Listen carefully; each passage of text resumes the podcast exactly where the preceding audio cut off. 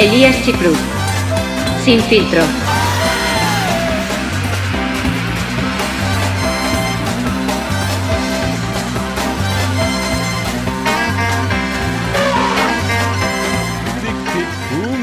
Estamos en vivo por primera vez en la historia.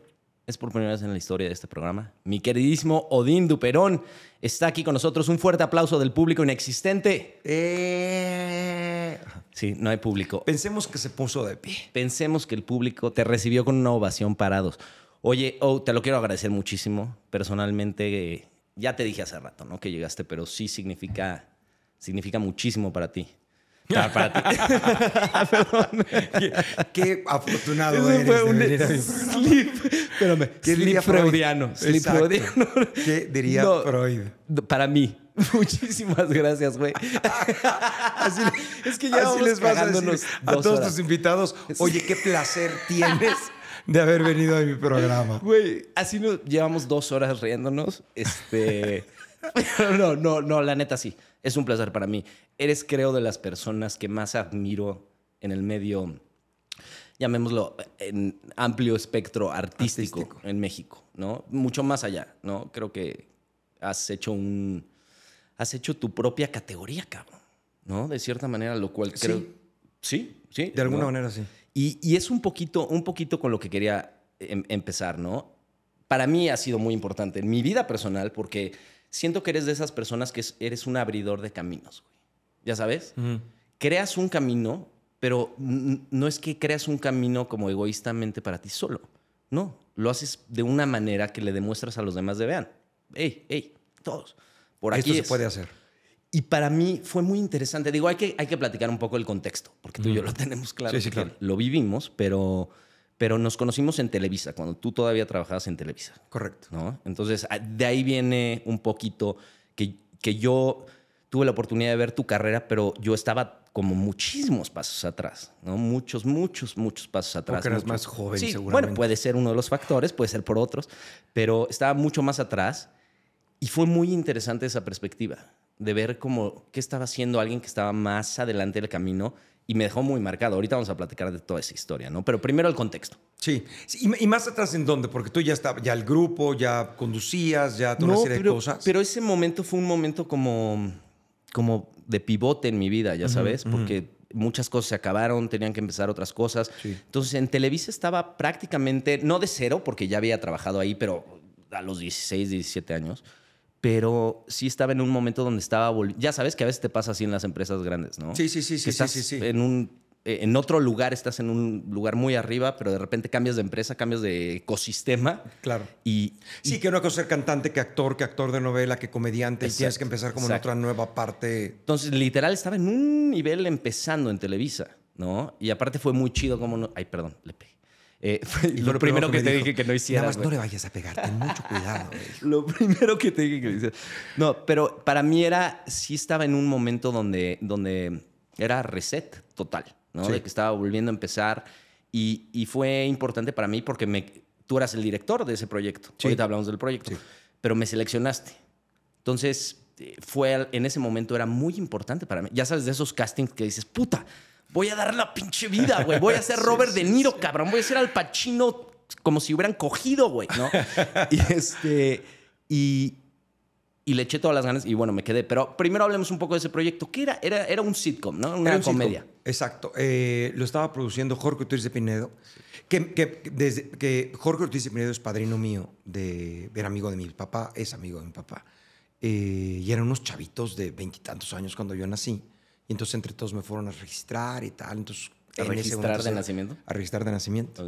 Y entonces, este, en ese momento, pues eran los amigos y fueron todos. Y, de hecho, yo tengo cinco nombres, habrá quien sepa o no, pero Ay, me llamo- cabrón. ¿No sabías que tengo cinco nombres? No. Bueno, creo que alguna vez lo escuché, pero igual no fue. Dante, Humberto, Jorge, Iván, Odín, Ingesu. Dupeiro Navarrete. ¿Dante qué? Dante, Humberto, Dante, Humberto. Jorge, Iván, Jorge, Iván. Odín. ¿Cómo te lo aprendiste a los seis años, güey? Ah, Pues no tengo idea, pero sí me lo sabía, porque además me preguntaban, ¿cómo te llamas? Dante, Humberto, Jorge, Iván, Odín. ¿A qué Me decían, edad- no, no a qué edad todos te ya? nombres, Nada más el tuyo. No, no, no me decían, no todos tus hermanitos, nada más el tuyo. O sea, yo soy Dante, Humberto, Jorge, Iván. Odín. Genial. Me acuerdo que estaba en el kinder, me lo dijo la maestra alguna vez, luego las señoras, Eh, yo Güey. estaba chiquitito y me decían, ¿cómo te llamas? Dante Humberto Jorge Iván Odín. Y decían, Jesús. Yo no, yo no me lo aprendería ahorita, güey. Sí, Jesús es el único que faltó, de hecho. Exacto. Y entonces, bueno, eh, eh, soy Jorge por Jorge Ortiz de Pinedo. Y eh, Ay, en- cabrón. queríamos trabajar, quería hacer algunas cosas. Yo le dije, tengo este proyecto. Déjame hacerlo. Déjame hacerlo como yo quiero. Porque siempre nos peleábamos porque tiene una forma de hacer comedia y yo otra. No Que ahorita vamos a llegar. Quiero adentrarme en eso porque creo que ese fue el momento como que explotó algo en tu Sí, cabeza, güey. sí. Pero bueno, pero sigue, sigue, sigue. Y entonces le presenté este proyecto y me dijo, vamos a hacerlo. Y empecé haciéndolo como yo quería hacerlo. Me dio mucha libertad. Luego ya nos peleamos. Pero primero me dio libertad de escoger y quería hacer un, un sitcom. Un sitcom que hablara de cosas que no hablaban. Yo quería hacer un sitcom profundo, que hablara Comedia de cosas de la vida. situación, de enredo. situación, Mm. pero además profunda, ¿no? Tener personajes... Y era con Angélica, hay que, hay que como Ah. comentar eso. Importante. Por eso creo que también era, ¿no? Mis ganas de estar en ese proyecto, cabrón. Angélica María. Angélica María estaba en ese. Era, era como la dueña del café, ¿no? La se llama, a ver, ¿cómo se llama? Dos Se de llamaba? Dos de azúcar por una de sí. café. Yo estaba en dos tazas por una de. No, dos de azúcar por una de café. ¿Qué quería decir esto? Quería decir, ah, la café tenía ciertamente amargo y bla, bla, Dos de azúcar. ¿Cómo? Dos de azúcar por Do- una de café. Dos de azúcar. por que es como ¿Qué una, una de cal por las que van de arena. Ah, ¿no? Pero, pero llevado a la cafetería y ella lo que ella decía era una, algo que decía ella, como que el café era- amargaba mucho, entonces cuando te amarga mucho, échale dos de azúcar. Y era el retrato de, un, de, gente solitaria en una ciudad llena de gente, pero que de repente te encuentras solo. Y se encontraban estos en el café, ¿no? Había un personaje, Emilia, que hacía Hannah Raloui maravillosamente. Eh, no es cierto. Y lo iba a hacer Hannah Raloui y después lo terminó haciendo Chantal Andere. Eh, y era una, una, una mujer que tiene una empresa de, de- de comunicación y de comerciales y de Ah, sí, marketing ya, y tal. y- sí, pero se aburría en esa empresa y se iba al café a trabajar. Y decía, tienes una empresa, pero no importa, quiero trabajar aquí. Porque era una mujer sola que le dedicaba todo a su trabajo. Entonces eran estos amigos en el café. y Que era un poco como. de la vida. A mí, a- digo, igual yo estaba muy rústico, ¿no? En ese momento, pero era, era como un Friends un poco con diferentes personajes. Era ¿no? como un Básicamente. Como un Friends, eh, Cheers. ¿Te acuerdas de Cheers el bar? Sí, sí, sí, exacto. Era como, sí, un- Cheers un está muy donde- setentero, o sea, como Sí, que sí era- sé lo que es, pero no. Sí, sí, sí. sí. Como un lugar donde la gente iba a sentirse bien. Donde, donde vas y te sientes en familia. Claro. No, no me acordaba que el concepto era tan profundo. ¿eh? Sí. O sea, sí, digo. no es que no logramos hacer mucho, pero sí era Pues el piloto, ¿no? Hicimos el piloto. O sea, no, de, de ahí no pasó de esa etapa. Es ya no lo seleccionaron, ¿no? Me salí del foro y dije el piloto. No, no, eh, voy a llegar a eso. Que eh, eso fue, creo, de las cosas que más me, me impactó en la vida, porque fue la primera vez que vi a alguien. Yo en ese momento no tenía todos estos conceptos, no entendía, ¿no? Alguien realmente creativo, comprometido, perdón, con su arte, llegar a un punto de rompimiento con lo que está haciendo a nivel laboral.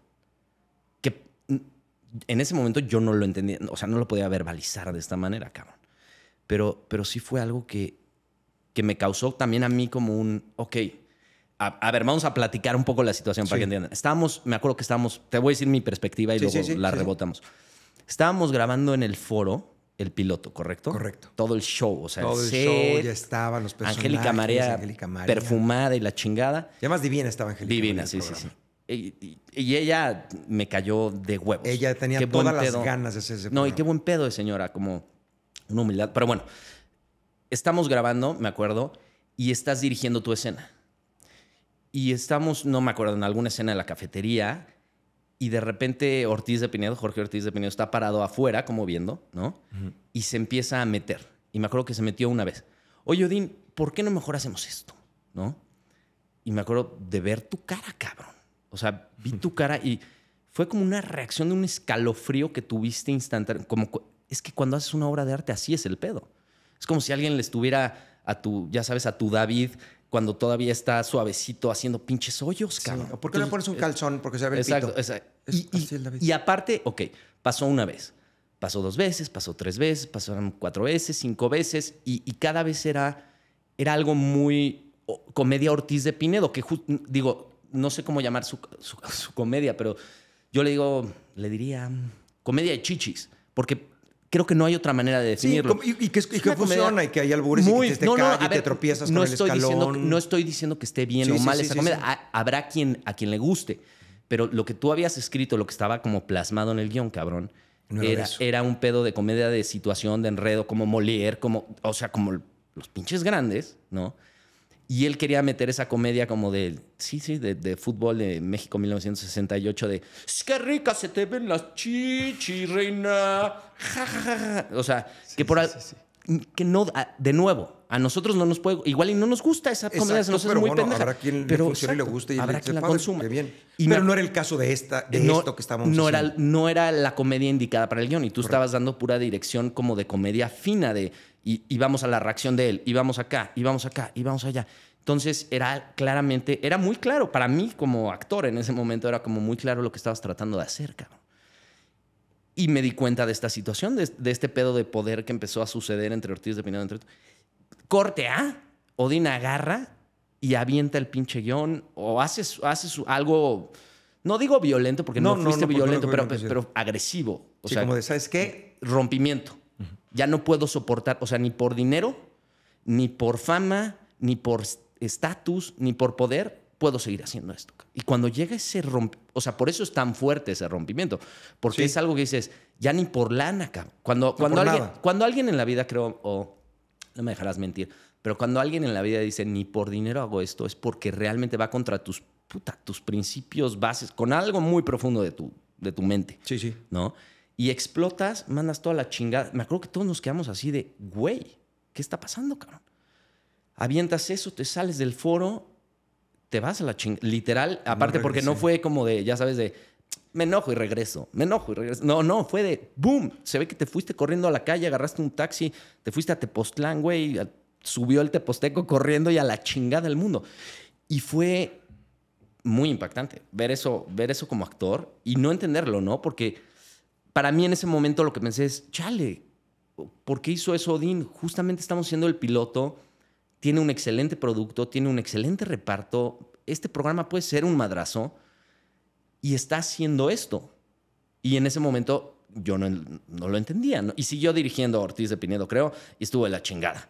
O sea, lo, lo- lo rebajó a. Lo tenías tú en 100 y lo llevó a menos 55, cabrón, ¿no? Evidentemente, cada, cada paso que podía metía el tipo de su comedia, que de nuevo, ¿no? Quiero, quiero extremar en Sí, eso. no queremos decir que esté No, mal y no que sea que terrible, que, mal, nada más es algo que no estábamos haciendo o que no nos gusta a nosotros. Exacto. A mí me gusta South Park, cabrón, ¿no? Bueno, digo, para mí es súper comedia elevada, pero A para. mí me gusta mucho. Para mis jefes, igual es, no mames, nada más se echan pedos y, y se ríen. O sea, igual no, no. Hay comedias que son para ti y comedias que no son para ti. Correcto. Bueno, pero hizo eso, te saliste y no regresaste, cabrón. Hicimos el piloto y evidentemente no, no se vendió. ¿Qué fue, qué fue lo que pasó? en- ahora ya te dije como mi parte, ¿no? De, de- de los hechos. Para ti, ¿cómo estuvo el pedo? Para mí estuvo, hablé con Jorge, le dije, Jorge, no vamos a poder trabajar juntos, porque tú vas para allá y yo voy para allá. No, no, sí se va a poder, sí se va a poder, porque le gustaba mucho lo que yo hacía, porque Jorge me reconocía el talento. Y era tu padrino. Sí. No, pero además, eh, mucho tiempo fue mi padrino y nunca habíamos hecho nada. Yo eh, empecé a relacionarme con Jorge mucho tiempo después, porque fue mi padrino de unos chavitos de veintitantos años que se llevaban bien y, y después se separaron y ya. Yo vi a Jorge dos veces en mi vida o tres veces en mi vida, me invitó al teatro, si me, trató bien, pero nada más. Ok. Ya estudio la carrera de actuación, salgo, lo veo, tal, empiezo a hacer cosas. Él me llama porque le llama, le llama la atención lo que estoy haciendo. primero, el primero que me dio la oportunidad fue Oscar Cadena. Ah, en un programa para dirigir. No, no mames, Oscar Cadena. Además, se lo agradezco mucho porque confió en mí plenamente. Y entonces Jorge me dijo, vamos a hacer este programa. Le dije, Jorge, no, no, no, no, porque nos vamos a pelear. Porque No tú quieres hacemos hacer match. esto y yo Sí. quiero hacer esto. No, te voy a dejar, ok. Claro. Pero me vas a dejar hacer lo que yo quiera. Sí, tú hazlo como tú quieras. Solo, o sea, voy a producirlo. Muy bien. Y con toda la confianza me dejó hasta que ya no pudo.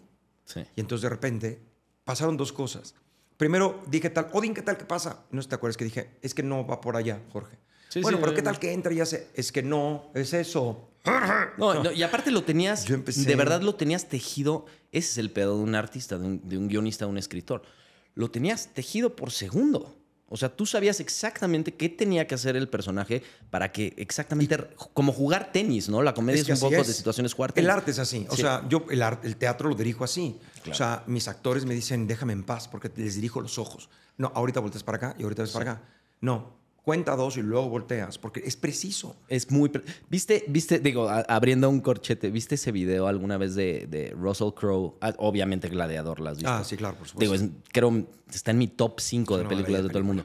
Y el güey cuenta la historia de cuando llega Ridley Scott, que es uno de los directores más. Puta, Ridley Scott dirigió el comercial de Apple de 1980. O sea, es de los güeyes Sí, más sí, chingones sí, que hay en la tierra. chingón. Y le dice, ¿te acuerdas la escena famosísima que están los güeyes en, a punto de pelear? La primera vez que están a punto de pelear. Ajá. Y llega Ridley Scott y, y, bueno, estoy parafraseando ¿no? un Sí, poco sí, la historia, sí. pero así la cuenta. No este- estoy ahí, pero- Exacto, yo no fui Russell, yo no soy Russell Crowe, si lo- por si lo tengo que aclarar, pero que llega Ridley Scott y le dice, ok, estás a punto de tener una batalla muy importante en tu vida. Vas a llegar, vas a caminar, vas a ver la tierra, vas a voltear a ver a- hacia ese lado y vas a ver un pajarillo. Y de repente el pajarillo va a volar y te va a provocar una cierta emoción. Y después quiero que traigas toda tu atención de regreso, de regreso a la escena, a la guerra, que estás a punto de pelear con esos no bárbaros. Y Russell Crowe, o sea, pero el güey tenía exactamente pensado es, caminas de aquí a acá, ves el pajarito, el pajarito vuela, te, te produce Te cierto algo y, y y luego regresas. regresas, pero con una intención de guerra de vas a matar a un chingo de cabrones. Y así lo hizo. Y, y así es, creo que el, el buen arte, digo, el, el buen. Y, y el buen director y el buen todo, el que te dice, Sí. y yo como actor soy soldado, o sea, yo como actor necesito un director que me diga qué quiere que haga. Claro. Yo, dígame, que Sí. yo- llegas, te llega, volteo, volteo tres cuartos, un cuarto, vol- necesito que me dirijas, si no me diriges ya me dirijo yo, pero necesito que me dirijas, necesito que me digas. Creo que por eso yo, no puedo ser actor. güey. O sea, por eso no, o sea, probé la actuación, fue de las cosas en mi carrera, ¿no? He- creo he, he probado de todo, pero una parte, de eh, justamente en ese periodo de tiempo que nos conocimos, lo que estaba probando era, Era quería, quería actuar, ¿no? Y creo que a final de cuentas comprendí que no era mi vocación ni mi profesión por eso, ¿no? Porque tenía demasiadas diferencias creativas con todos. Sí. ¿no? Decir, no, yo no creo que tenga que ser así la escena. Yo güey". por eso no hice mucho televisión, porque, porque Difieres constantemente. casi siempre, sí. a menos que esté con alguien que, que- me convenza. Cuando Sí, hice Plaza bueno. Sésamo, Claro. que llegaron eh, los, los gringos a dirigir y a decirme cómo era Pancho y a decirme qué hacer, fue claro, claro, claro, claro, claro. No, claro, cuando, el, claro. pedo, el pedo es cuando alguien más chingón, o, chi- o chingón que tú, o chingón en la vida, que respetas, dices, sé que este cabrón lo pensó y lo tejió de esta manera y entonces este es el pinche suéter que tenemos que hacer. Sí, sí, sí. Lo entiendo así. Pero cuando tienes, por eso, pero una- un actor se tiene que prestar al 100% a eso. Lo que su pasa, trabajo. sí, yo sí me presto. O sea, es decir, tú me diriges y yo obedezco. Ya que veo que no funcionó o que no salió o que no está quedando, ya digo, Claro, oye, claro. siento que. Sí, No de principio. Si me dices, haz esto, lo hago. Yo lo hago. sí. Y luego lo mejor que pueda. Pero ahí es cuando no, te entiendes creativamente con... con por Y eso le es importante. cosas al, al, al Claro. director y ya te dice de regreso, pues sabes, cuando un director sabe lo que está haciendo. ese es el trabajo de un director, escoger a gente con la que sabe que va a tener este rapport, ¿no? Esta comunicación hasta creo que es hasta inconsciente, cuando es muy profunda y es Sí, muy sí, buena. sí. Con mis es como- actores de toda la vida ya saben que Claro, que es muy, saben. muy inconsciente porque en ese momento que creo que fue la única vez que me dirigiste en mi vida, pero te entendía de una manera tan clara, era, ya sabes, normalmente cuando, cuando un mal director te dirige es como, como una señal y un chingo de ruido, ¿no? Cuando alguien bueno lo hace es como un rayo láser, es como, Sí. sí, y Sí, aparte sí, hay sí, una... sí. Te como- suena y dices, lo, lo- lo lo tengo que hacer, así lo veo. Ya entendí, ya entendí tengo, lo que tengo quieres. que ver, tengo que ver al pajarito, tengo que ver cómo vuela, eso me tiene que llevar a un lugar bueno, pero luego me vuelvo un general romano hijo de puta, cabrón. Y es ese, ese, ese vuelo que tiene el personaje, ese, ese arco por el que tiene que cruzar en cada una de las escenas por- y por qué está diciendo lo que está diciendo. También soy terrible como escritor. Soy, mm, ¿por qué está usando esta palabra y no esta? Y entonces las puse en el texto. Y si tú me vas a decir cambiar la palabra, puedo permitirlo, pero, pero de entrada no. O sea, un actor que me dice, mira, le cambié esto porque no me sonaba. No, no, no. ¿De qué ¿Cómo- me hablas? ¿De qué me estás hablando? ¿O Sí. ¿Cómo que no te sonaba? Que, y aparte es algo como muy arrogante a veces, que creo que es inconsciente, güey. No creo que la gente lo haga como para joder o para lastimar o, ¿no?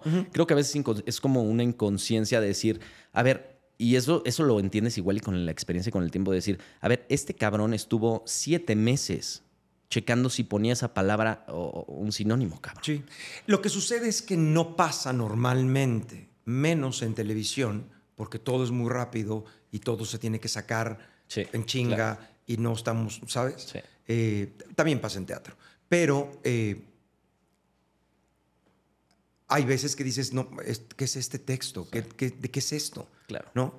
Pero sabes cuando un texto está bien puesto y te lo explica el escritor o te lo explica el director y dices, ah, ok, Claro. ¿sabes? Por eso lo estoy diciendo. Primero inténtalo y primero velo. Sí. Entonces lo que pasó ahí es que yo tenía, el texto lo había escrito exactamente para que funcionara de esta manera. Claro. Ah, sí, ya vamos a regresar a, vamos a, Ah, regresar a lo Jorge de Ortiz de Pinedo y el programa. Y tenía la dirección exacta de por qué, a dónde iba cada Claro, claro, me personaje. acuerdo, güey, me acuerdo, me acuerdo. Porque sabía dónde estaba empezando este Sí, personaje sí, y a dónde iba a terminar el personaje. Y que es un tejido muy complejo porque es, yo sé que está empezando en este lugar de su vida, pero quiere llegar a este punto y para eso tejí todo el... Puta, eso Y es- estoy- es un laberinto, Y además necesito que tú a- me des esto Sí, aquí sí, sí, sí, para que después acá tenga Digo, cuando, sentido. alguien, cuando alguien lo hace a tu nivel, cabrón. O sea, es, Muchas gracias. hay que, no, es, es que sí hay que aclarar eso. Porque no... Es como... Es, lo- es hasta como con un, con un plomero, cabrón. ¿No? O sea, en, en cualquier tipo de profesión hay niveles de maestría. ¿No? Sí. No es lo mismo, Y la tienes verdad. que saber qué estás haciendo. Exacto. saber qué estás haciendo, tener un plan y, y y es saber qué vas a experiencia, poner. pero ok. Pero eh, entonces dijo un chiste una vez y dije, no va. Dijo otro, dije, Me acuerdo que era aparte, me acuerdo precisamente que era de chichis. O sea, Sí, o que era algo así le, como- le ve el escote. O sea, ya sabes, era algo, un chiste sexual. Me- sexual y no. Por ejemplo, una de las cosas que pasó, que ahí fue cuando ya no pude, fue cuando mis actores empezaron a decirme, no sé qué hacer. Claro. ¿Por? Porque es que tú me dijiste que entrara y que dejara el vaso y que me saliera, pero Jorge me dijo que entrara y que me tropezara y que tirara el azúcar y que dijera perdón y que me saliera. Yo no te puedes, no te puedes tropezar. No, Sí, no, es un- no, no. que se tropiece y como que se caiga. No. Y que se le vean las chichis, que se tropiece y se le vean las chichis. Güey, sí era así. Sí era así el pedo. unas Lo sí y otras no. Bueno, sí, igual. Unas y otras no. Pero lo que a mí me desquició fue decir, veía a mis actores volteando a ver como, ¿qué hago? ¿A quién le hago caso? ¿Al Y- productor o al director? Exacto. Y, y, y él es Jorge Ortiz de Pinedo, y tú eres. Ordindo Perón, que no, no era Sí. nadie en ese momento. Y, y- y además confío en ti, pero no me puedo pelear. No, no cualquiera es director ah, en donde sea. No, si eras, o sea, sí tenías un, un cierto, igual y tú en ese momento, como Mm. ya estabas en esa categoría, ya no lo veías así, pero sí tenías un cierto peso, güey. No, la verdad es que, o sea, ya llevaba mucho trabajo y tal, pero la verdad es que no, eh, ni siquiera había hecho, estaba empezando a hacer a vivir. Eh, no sabíamos si iba a funcionar o no. Eh, había escrito el libro que estaba funcionando bien, pero no había hecho muchas cosas. Estaba todavía en una crisis económica terrible y sin tener trabajo y sin tener dinero. Y entonces para mí esto fue una oportunidad de, de hacer un programa Wow. chingón y hacer esto y Eso, eso lo hace, eso es justamente lo que te decía, ¿no? Eso, eso es lo que hace esto magnífico. O sea, porque es a lo que quiero llegar. Fue un momento magnífico en tu vida, cabrón. Pues. Que dijiste, a ver, eh, estás diciendo, Sí. tenías muchos pedos de lana, no, de, me estaba ¿no? muriendo de hambre estaba cabrón. y aún así escogiste tu arte, güey. Sí, eso es, eso es padrísimo y es terrible porque me ha metido en muchos pedos, pero también me, estoy orgulloso, muy orgulloso de mí. Y entonces le dije, en el momento en el que vi a mis actores preocupados y que dije esto no va a avanzar a ningún lado, estaba tratando de decir, tú haz lo que yo te estoy diciendo cuando Jorge dijo, es que sería bueno que... Y me volteé y le dije, Jorge, dirige tú. No, no hay otra manera. Dirige tú y haz lo que quieras. Y aventé el libreto, no aventé el libreto, sino nada más lo dejé con, enérgicamente y me salió. No, sí lo aventaste, güey. No así de, ¡ah! No, sí, o sea, te digo, mi memoria es eso. A lo O sea, mejor lo viste. Y por, y- y Así, por eso pero fue no. como brutalón para mí de decir, wow, ¿qué está pasando en la cabeza de este cabrón que está teniendo una oportunidad en apariencia, ¿no? Porque todo es apariencia, ¿no? Es como un poco, no sabes Y lo, lo que es, era, ¿no? pero Sí. no, era- ¿a qué precio? Exacto, ¿a qué precio? Pero fue un precio que en ese momento no decidiste pagar, güey.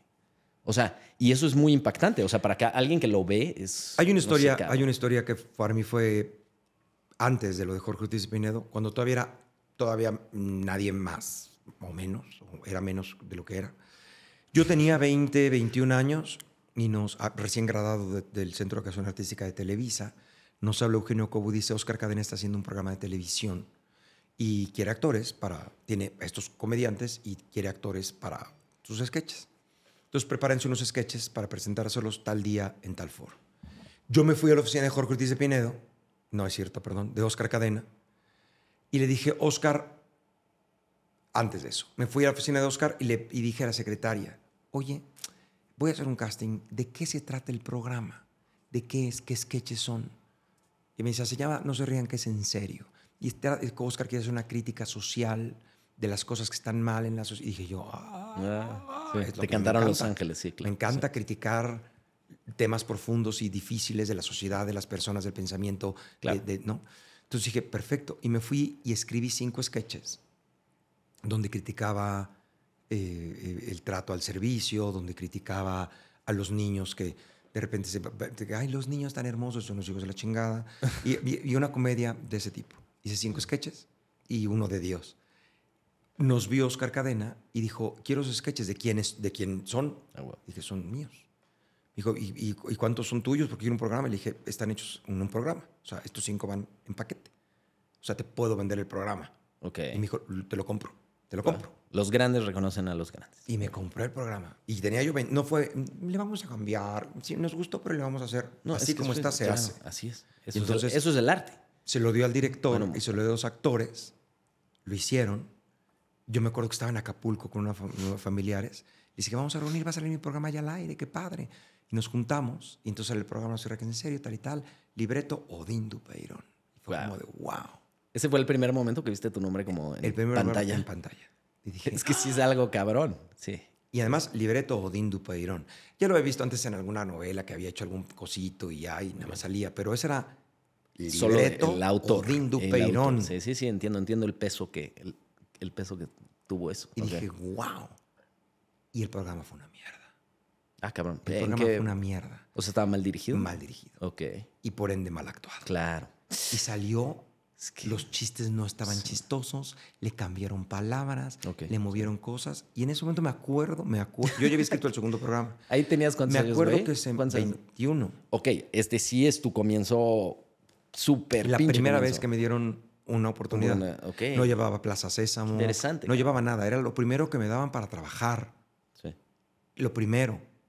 O sea, de nuevo, había hecho sí, sí. eh, sí, la sí. entradita en no sé dónde. Sí, sí. El, el- Pero en- en 21 la años. fiesta O sea, creo que nada más con decir, no, más o menos le tapa un poco de, de edad, puedes entender que sí eras como, estabas en el pedo junior. 21 años. Había recién salidito del SEA. Te cae como pinche balde de agua Me cae fría, como balde de agua helada. Y regresando de Acapulco, yo tenía cita con Oscar Cadena y llevaba el segundo programa. Entonces entro al- al- a la oficina de Oscar y me dice, ¿qué pasó? Dije, es lo que yo quisiera saber, Oscar. Me dice, ¿por qué no vi en la televisión lo que vi ahí arriba en el, en- en el salón del SEA? Claro. Dije, porque está mal dirigido. ¿Cómo mal dirigido? Mal dirigido, Oscar. Este chiste Ah, no es como, este- él te le estaba armando de pedo a ti. no, me estaba Ah, preguntando como, ¿qué pasó? ¿Por qué, ¿por qué no funcionó? ¿Qué, qué fue? Ok. No como pedero, sino como, Ah, ok, ok. ¿Qué pasó? ¿qué, salió pasó, mal? Odín? Ok, ¿Qué salió mal? sí, ¿Qué- no, ¿Por qué no vi lo que vi allá arriba? Sí. Dije, porque está mal dirigido. ¿Cómo mal dirigido? Le dije, porque el principio este es este y este. Porque, de nuevo, para que algo sea chistoso tiene que haber algo real, ¿no? Claro. Y entonces tienes que a un punto de realidad donde comparar lo que está pasando para que sea chistoso. Claro. ¿no? Si todos están locos y no hay un punto de realidad, no, no hay donde medir las cosas. Claro. Seinfeld, Seinfeld, todos están locos y él en medio es el único que critica a Caramba y critica algo y de repente se le pega la locura. Pero hay un punto de realidad. O sea, es, es- es como un yin yang, ¿no? Exacto, Hay tiene un- que haber- hay- tiene, tiene que haber. Hay pesos y hay sobrepesos y tienen que estar equilibrados para que funcione Y- como y, tiene que Y un punto de realidad de, de donde el espectador está viendo Sí, sí, sí, sí. lo que lo hace chistoso o lo que lo hace irreverente Claro, o lo que lo hace no, ¿sabes? Y lo quitaron. Estás dando todos los secretos de dirección profunda. Muy bien, muy bien, gracias. No, la verdad es que es lo que está ahí. Y no dirección de, de- de- de escribir una comedia y escribir algo. Tiene Sí, que ver claro. sobrepesos y, y- y- y- y- Transportar puntos. un guion a la realidad, eh, eh, es que ahí es donde está como otro puente de maestría muy cabrón. Sí, sí, Pero bueno, claro. este güey te Pero dice, güey, ¿qué el pasó? que me dice, ¿qué pasó? Le dije, está mal dirigido y tal. Y le dije, Oscar, que en paz descanse si estuviera, porque ya murió, si estuviera lo sabría, y alguna vez se lo dije a él en persona. Le dije, Oscar, aquí está el segundo programa. Es, es sobre No lo- es un hospital. No, la- no me surres este, por favor. Le dije, pero si lo van a dirigir así, no te lo voy a dar para que lo hagan. Ok, Me dijo, ¿por qué? Le dije, porque es mi nombre, Oscar. claro. Pero Oscar me vio con cara, pero, o sea, no eres nadie. No, no me lo dijo, pero tu nombre, es- tu nombre no, tu nombre, ¿cómo no tu es nombre? Le dije, conocido. "N- no sé, es mi nombre. Suena. Es mi nombre. Y, y- y no quiero mi nombre ahí. O sea, igual no soy nadie, pero, pero es mi nombre. Son valores, mi nombre valores. es- vale para mí. Para mí, sí. Entonces, si lo van a hacer así, mm, no te lo doy. Ok. Entonces me acuerdo que me dijo, déjame, déjame leerlo. Y mira, lo, se lo dejé, me habló en la noche a mi casa. ¿Le comunicamos al señor Cascadena? Sí. ya leí el libreto, me encantó, me encantó. Este, ¿lo quieres dirigir tú? Se me cayeron los calzones. Nunca había dirigido un programa de televisión en un foro, en Televisa. Y le dije, sí, sí, claro, puedes, a huevo. Ok, huevo. ok. Colgué y dije, putísima madre. ¿Qué estoy, ¿Qué estoy haciendo? ¿Qué estoy diciendo? Que Es eso lo tienes que hacer en la vida a huevo. A ¿no? El- el- el- a no, no, sí. no, no, a veces. Cuando, siempre va a haber un momento donde no hayas hecho algo, pero te tienes que dar el salto y es... Hay veces que sí. Güey, Lo que pasa es que el pedo de la vida es que hacer algo a pesar del miedo puede ser un heroísmo. Y hacer algo a pesar del miedo puede ser una pendejada. Sí. Es el chiste de la vida. Saber cuándo es una pendejada y Tienes cuándo que- es un acto es- heroico. e- Es como esa frase, no, la, la típica de, de abuela de dame, Dios dame el, ¿cómo se llama? Eh, Dame el- la sabiduría para comprender cuándo puedo cambiar Exacto, algo. exacto. ¿Cómo va esa pinche frase? Porque Sí, soné dame- a el Chapulín Colorado, güey. Dame, dame, dame la sabiduría para, Dame el valor para aceptar las cosas que no puedo cambiar. Es- y la eh, el coraje para cambiar las que sí puedo. Ajá. y la sabiduría para saber la diferencia. distinguir. Exacto. ¿no? Puta, bíblico, güey. O sea, ese, ese, ese conocimiento o ese, más bien esa lección de vida es bíblica. Así Sí, de sea, importante es. Así de importante es. No es. No es fácil. Entonces eh, me cagué y entonces tuve mi primera cita. Ya había hecho yo amistades con una mujer que se llama Lala Vela, Laura Vela, La- Lala Vela. No sé si es Laura, porque siempre hemos dicho Lala. Lala Vela. Lala era jovencita como yo, un poco más grande que yo, y estaba trabajando ahí con Oscar y sabía el teje, que llegué y le dije, Lala, no tengo ni puta idea de lo que estoy haciendo. Me dijo, pero lo estás haciendo bien. Y yo, pero no tengo ni puta idea, nunca dirige un programa. ¿A quién le tengo que pedir las cosas? Yo te digo, yo te digo. Ah, Nos huevo. metimos a la tarea juntas y dije, ok, eh, la escenografía, está el escenógrafo y yo, ok, eh, y yo volteo con Lala, ¿qué se le dice? Pídele, no sé. Necesito, ¿qué tal? Y la junta se empezó a volver un, yo sé que es un unitario, yo sé que es un programa de comedia, échenle ganas. Eso es un hospital, está esto, no me lo hagan. O sea, yo le echan ganas a las novelas, échenle ganas a este programa. Es un, o sea, y empecé a convencerlos y de repente llegaba la de, se volvieron locos. Era increíble cómo llegaba la de utilería y decirme, tengo, estas, tengo cinco cajas de medicinas, pero las voy a poner en todas partes y las voy a llevar, les cargaban. Todo el mundo con un entusiasmo. Conta- es que, es que conta- creo que también cuando haces las cosas así, contagias a la, a la Sí, demás gente sí. de ese pedo. Todos estaban emocionados y yo bajaba a ver cómo va la escenografía, cómo la van diseñando. Y me volcaban cara como de, ¿por qué estás aquí viendo? Porque quiero ver cómo está la escenografía. Quiero ver si me va a funcionar. Pero ya sabes que vas a dirigir. Sí, ya sé, ya sé dónde está mi cámara y dónde está esto, cómo está. A ver, enséñamelo. Quítale esta pared y ponle esta. Y volteaba a ver, ¿de qué hablas? Es que voy a hacer esta escena y se las contaba y se las actuaba. Y yo creo que les parecía muy divertido y me decían, está bien. Y cambiaban las cosas. Entonces llegamos y me acuerdo a Oscar Cadena entrar al foro y decir, ¿qué es esto? Nos construyó un hospital. Y yo, a huevo y empecé a dirigir a los actores. La primera vez me trataron terrible porque eran actores de nombre y tal. ¿Y quién es este cabrón que además vino a sustituir a nuestro director? Entonces me tuve que ir. Me acuerdo que después de la primera lectura salí con mi mamá y le dije, me tengo que ir a comprar unos pantalones Dockers, un chaleco y una gorrita de director. Me tengo que disfrazar de director para que estos me crean que soy director. Y me fue a disfrazar de director. Ese, vista su, su mona de seda y a ver cómo le va. Sí, sí. El hábito no hace al monje, pero da el pego. Pero- me fui a vestir de director y me hicieron caso. Y el programa quedó muy bien, quedó padrísimo. Pero para ese entonces ya tenía, ya tenía fecha de salida. Yo tenía el tercer programa y Oscar Cadena le dijeron, no, no te vamos a dar foro, haz una locación. Y mi programa era en foro. Y Oscar dijo, si no nos dan foro, hacemos un recopilado de los demás. No, pero tenemos una, una unidad para salir a hacer exteriores y ponemos un programa exterior. Si no es el programa de Odín en el foro, no hacemos programa y ponemos tal y tal. No les dieron foro, no se hizo programa Chale. y salió. Pero así de confianza me tenía Oscar Cadena. Ok. Y entonces me tienes a los 21 años dirigiendo mi primer programa de televisión. Pero a lo que iba con Acabó esto es- siendo positivo. Digo, empezó con ese pedo que no lo hicieron como tú querías. No, no. No, no, Lo empezó, claro, Pero yo- yo no claramente, como creo que como guionista, cuando estás en ese punto de imaginarte segundo a segundo lo que va pasando, es tu obligación dirigirlo, güey. O sea, casi, casi. Y o- tienes que o, tener a un todo. director que confíes casi, casi ciego, que digas, no, no mames, este güey me va a entender segundo por segundo lo que tengo que hacer. O te compran tu libreto y lo van a hacer y tal. El asunto es, a lo que quería llegar con este ejemplo es, a los 21 años, dije, si no sale como yo quiero, o si no lo hacen como debería, no lo hagan. Soy, estoy dispuesto a que no me pagues el programa y a ver qué hago. Pero no pueden echar a perder esto, como se echó a perder el otro. No. O sea, estoy dispuesto, ¿no? También eh, pasó con una película que íbamos a hacer de Lucas, que tuve pleitos con... Eso fue una década después. Eso ¿no? fue una década después. Escribí Lucas a los 24 y, y creo que los... Estaba yo ya, ya había empezado con A Vivir y llevaba tiempo con A Vivir. Estaba funcionando bien. Tiene un libro que estaba funcionando bien. No era la maravilla, pero estaba funcionando. Llegaba gente al teatro. Sí, sí. Tenía de qué comer. Y entonces me acuerdo que trajeron un director y, y cambiaron la historia. Y yo no pueden cambiar la historia. Es que tratamos de hacer, es que no puedo hacer esto. Hasta que el director en ese entonces de, de, de videocine dijo, ok, entonces no hagamos O nada. sea, ese guion ya lo habías vendido. Ya, ya lo querían comprar. Me llamaron para decir, Ok, queremos estaban hacer el guion proceso. de esta película. De esta obra de teatro, porque Lucas es una obra de teatro. Sí, queremos sí. hacer la película, hasta el guion. Hice el guion. Les gustó.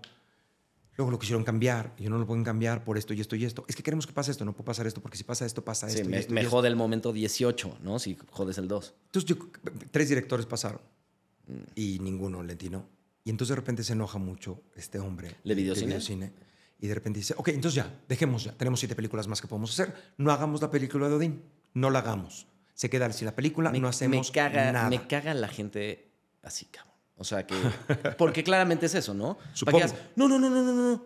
Ahora, sí, sí hay que hacerlo. Este, cámbiale el, el color de pelo al personaje si quieres, Sí, pendejazo. sí, sí, sí, sí. ¿No? O sea, Pero pero, entonces- lo mandaste a la chingada, claramente. En ese momento, pero además para mis pulgas y para como soy Sí, yo. güey, si lo hiciste a los en ese 21. momento me levanté y dije, ay, qué bueno que lo dices tú. Me angustió muchísimo. Qué bueno, me quitas un. Mm. peso de encima. Que no se haga. Que no se. Tan amigos. Porque él dijo, tan amigos, tan amigos. No se hace y tan amigos. Claro.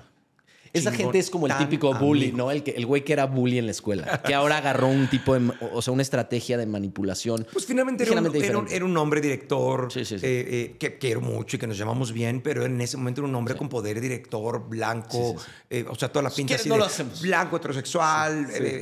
Bueno, eso- con- eso o sea, qué, lo que voy es la pinta, la- esto, esto, esto del, era un- ahora era que un el privilegio, güey. Sí, sí, ¿no? Este arquetipo de tengo Que el es una poder. pendejada, ¿no? El privilegio Lo blanco. entiendo. Sí. Pero, pero, pero era, era como Sí, sí, sí, palomita, palomita, Palomita. palomita, palomita, de todas las cosas Ok, que me dan esta seguridad para decir, vete a la mierda. Sí. Con todo, porque además eh, él manejaba la empresa y el director y tenía todo el derecho también de mandarme a la mierda. Claro, claro, claro. Pero yo también tenía el derecho de decir, ah, qué bueno que lo dijiste tú porque no cae en mí. Tan amigos como siempre, con permiso, ya me voy. Yo había escrito un texto Qué chingón. este, por, eh, explicando por qué todas, la- por qué este, todos los cambios que me decían estaban mal. Un texto al que, que le puse de título, No soy terco, soy definido. Qué chingón. Entonces les dije, Porque aparte, eso es lo que piensan. Este güey, ay, qué especialito, ¿no? Sí. O sea, y no entienden que lo que pasa es que de verdad le dedicaste mucho tiempo. Es como si estás construyendo una pinche pared poniendo ladrillo por ladrillo por ladrillo. Y entonces ya sabes el orden porque quieres hacer, no sé, una foto de esos ladrillos. sí, sí, sí, sí, sí. Y te lo descagan y, y piensan que es, ay, qué exigente, qué, qué, Qué qué mamón, mamón, ¿qué me tiene salió el muchacho. Exacto. Entonces hice todo un documento de por qué lo que estaba diciendo Qué chingón. tenía que ser. Y se los dejé ¿En dónde? ahí en la oficina. Cuando les dije, porque, porque ¿Cómo, es-? ¿Lo es por pegaste con un cuchillo en la no, puerta? cuando me fui. Yo lo llevaba porque iba a discutir. Ok, ah, pero ya no discutimos. Ah, bueno, hice esto de todos los cambios. Aquí se los dejo de por qué. Chingón. Pero tan amigos como siempre, aquí están las razones por las que no quería. Si quieren, léalas. Si quieren, no. Mira, yo tengo mi obra. No, estaba empezando, me va muy bien, estoy contento. Yo no esto lo hago ni por la fama, ni por la gloria, ni por el dinero, ni por la nada. Quiero contar una historia. Y se pervierte esa historia. No la ¿por qué no, por qué no? A ver, nada más. ¿Por qué no la dirigiste tú? Que era lo obvio. Y entonces me voy a mi casa y esa noche me habla este hombre para decirme, ok, ¿la quieres dirigir? A huevo. Dije, sí. ¿Por qué, pero ¿por qué cine. originalmente no lo habías Porque nunca he dirigido cine, porque no soy ¿Y director de cine. Pues no se da, no pasa. Y entonces dije, pero además lo acepto. Dije, no sé dirigir cine, nunca he dirigido. Mm, Pero sé ver una escena y decir, claro. quiero que, la, que se haga O sea, nada más y necesitabas una como mamalao, Y como quiero era que me diga, otra. ah, sí, Exacto. pongo un dolly 3 con una Exacto, par sí, 4, sí, con un 33 y que Sí, haga un zoom exacto, out. exacto, exacto. A lo que dijo el señor. Sí. Ah, sí se ve chingón. No, no, lo que quiero es que se vea así. Ah, entonces hay que poner un filtro. Ah. A eso, pónganselo a ver si se ve como quiero que se vea. O sea, ponme a alguien que sepa. Yo no sé. Pero ves, es que esa parte sí la puede suplir alguien que te asista a la Sí, sí, dirección. sí, sí. Y ya, pero bueno. Pero no puedo decir de qué se trata Lucas porque la vendo Ya. completamente. Pues, ¿tú, tú ya viste Lucas? ¿No Sí, viste Lucas? sí. La vendo, de, lo- de la trama se vende, luego, luego sí dices de qué se trata. Pero, Pero, pero está chingón hablar. O- no, pero no ahorita, no lo voy Ok. a decir ahorita Ah, para ok, que la gente no se entere. Ah, ok. Pero en su momento había ciertas cosas que a ellos les sonaba muy, les hacía mucho ruido. Pero ¿cómo, no, ¿cómo va a pasar esto? Pero, a ver, ¿cómo va la premisa, a ver, la premisa de Lucas, si, si pudiera hacer una sinopsis que no le joda la película. Güey, una, tienes que poder. Una No se puede. sinopsis. Entonces, que eh, si la hicieran película en Netflix, güey, le pondrían, este, aquí dijo Dean de que no se puede poner sinopsis. Una de las cosas más difíciles de esa película es poder eh, decir de qué se trata sin ver de qué se trata la mitad de la película. A ver, voy a... ¿No te acuerdas Tratemos, güey. ¿Por qué no tratamos? A ver, no, sí me acuerdo. ¿Cómo no me voy a acordar, cabrón? La vi en vivo. Ok. Evidentemente me acuerdo. Y aparte es una trama... Si la cagas, lo podemos editarlo, es lo bueno. Exacto. Pero es una trama como... Este, un hombre llega a una situación a la cual nunca pensó, Pensó. que pudo, que, que era biológicamente capaz de llegar. ¿Sí me entiendes? Estoy diciendo bastante, pero, pe- pero lo no lo güey, que- sí se claro, puede hacer una o sea, se puede hacer una sinopsis como cuatro personajes encontrándose a un- en un hecho extraordinario que les cambia por Sí, le completo puedes la dar un poco más de carne, Pero. ¿cómo sacas el tráiler de eso? Sin enseñar lo que se enseña. Again, güey, debe de haber alguna manera Ah, no, de no, no, hacerlo. no estoy diciendo que es imposible, es que no es imposible. fácil. Sí, sí, sí.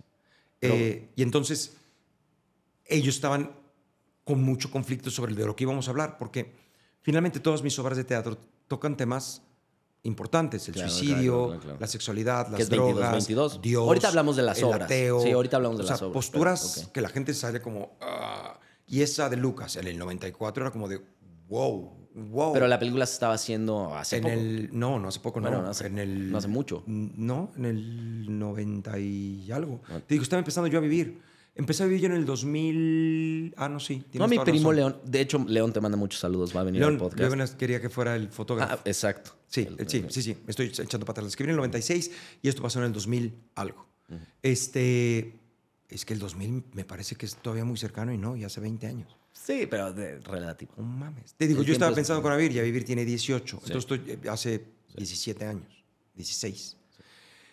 El asunto es que eh, querían cambiarle cosas y les daba como miedo todavía.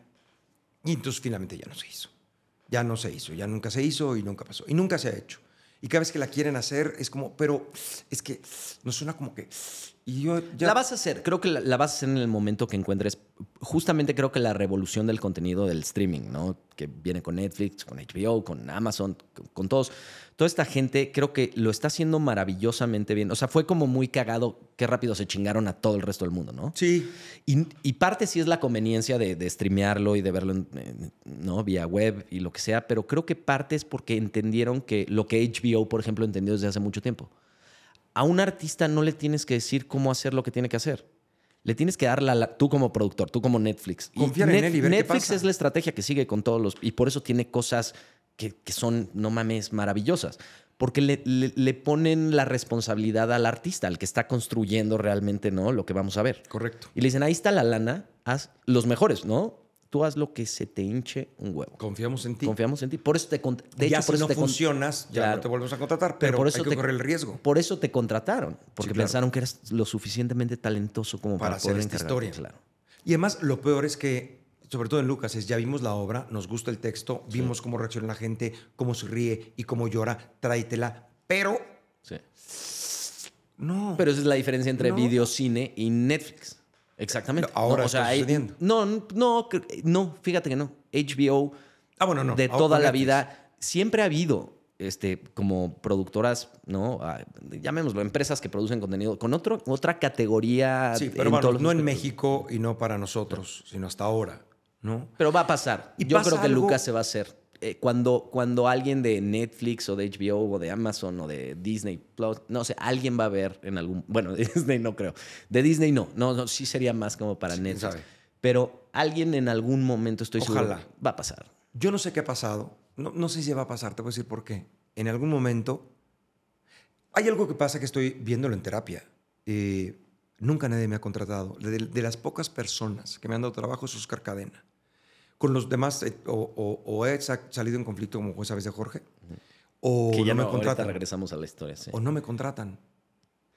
Creemos en terapia Ah, cabrón, esto ya es de, que es porque en algún momento... ajá. de O sea, psicoterapia. nunca quedé, yo no quedé en el SEA, nunca me eligieron. ¿Qué tipo de terapia es? Es, es porque, ¿cuál es la, la muy, muy clavada, muy profunda que El tienes? psicoanálisis. 205 psicoanálisis, que es lo de Freud. Yo voy a psicoanálisis. O verde. Sí. O sea, el proceso de 200 años. No siempre. Lo Ok. que pasa es que ya, o sea, hay gente brillante que usa el psicoanálisis y no es como Freud dijo que el cigarro es un pene a huevo. No.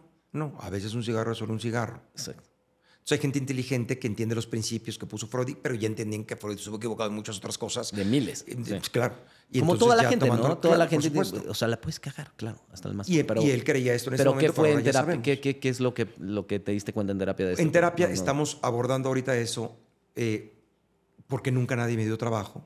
Ok. Y creemos que es porque de alguna manera la gente sentía que no me iban a poder agarrar fácilmente de los huevos. ¿Sabes? Como, este güey no vamos a poder agarrarlo de los huevos.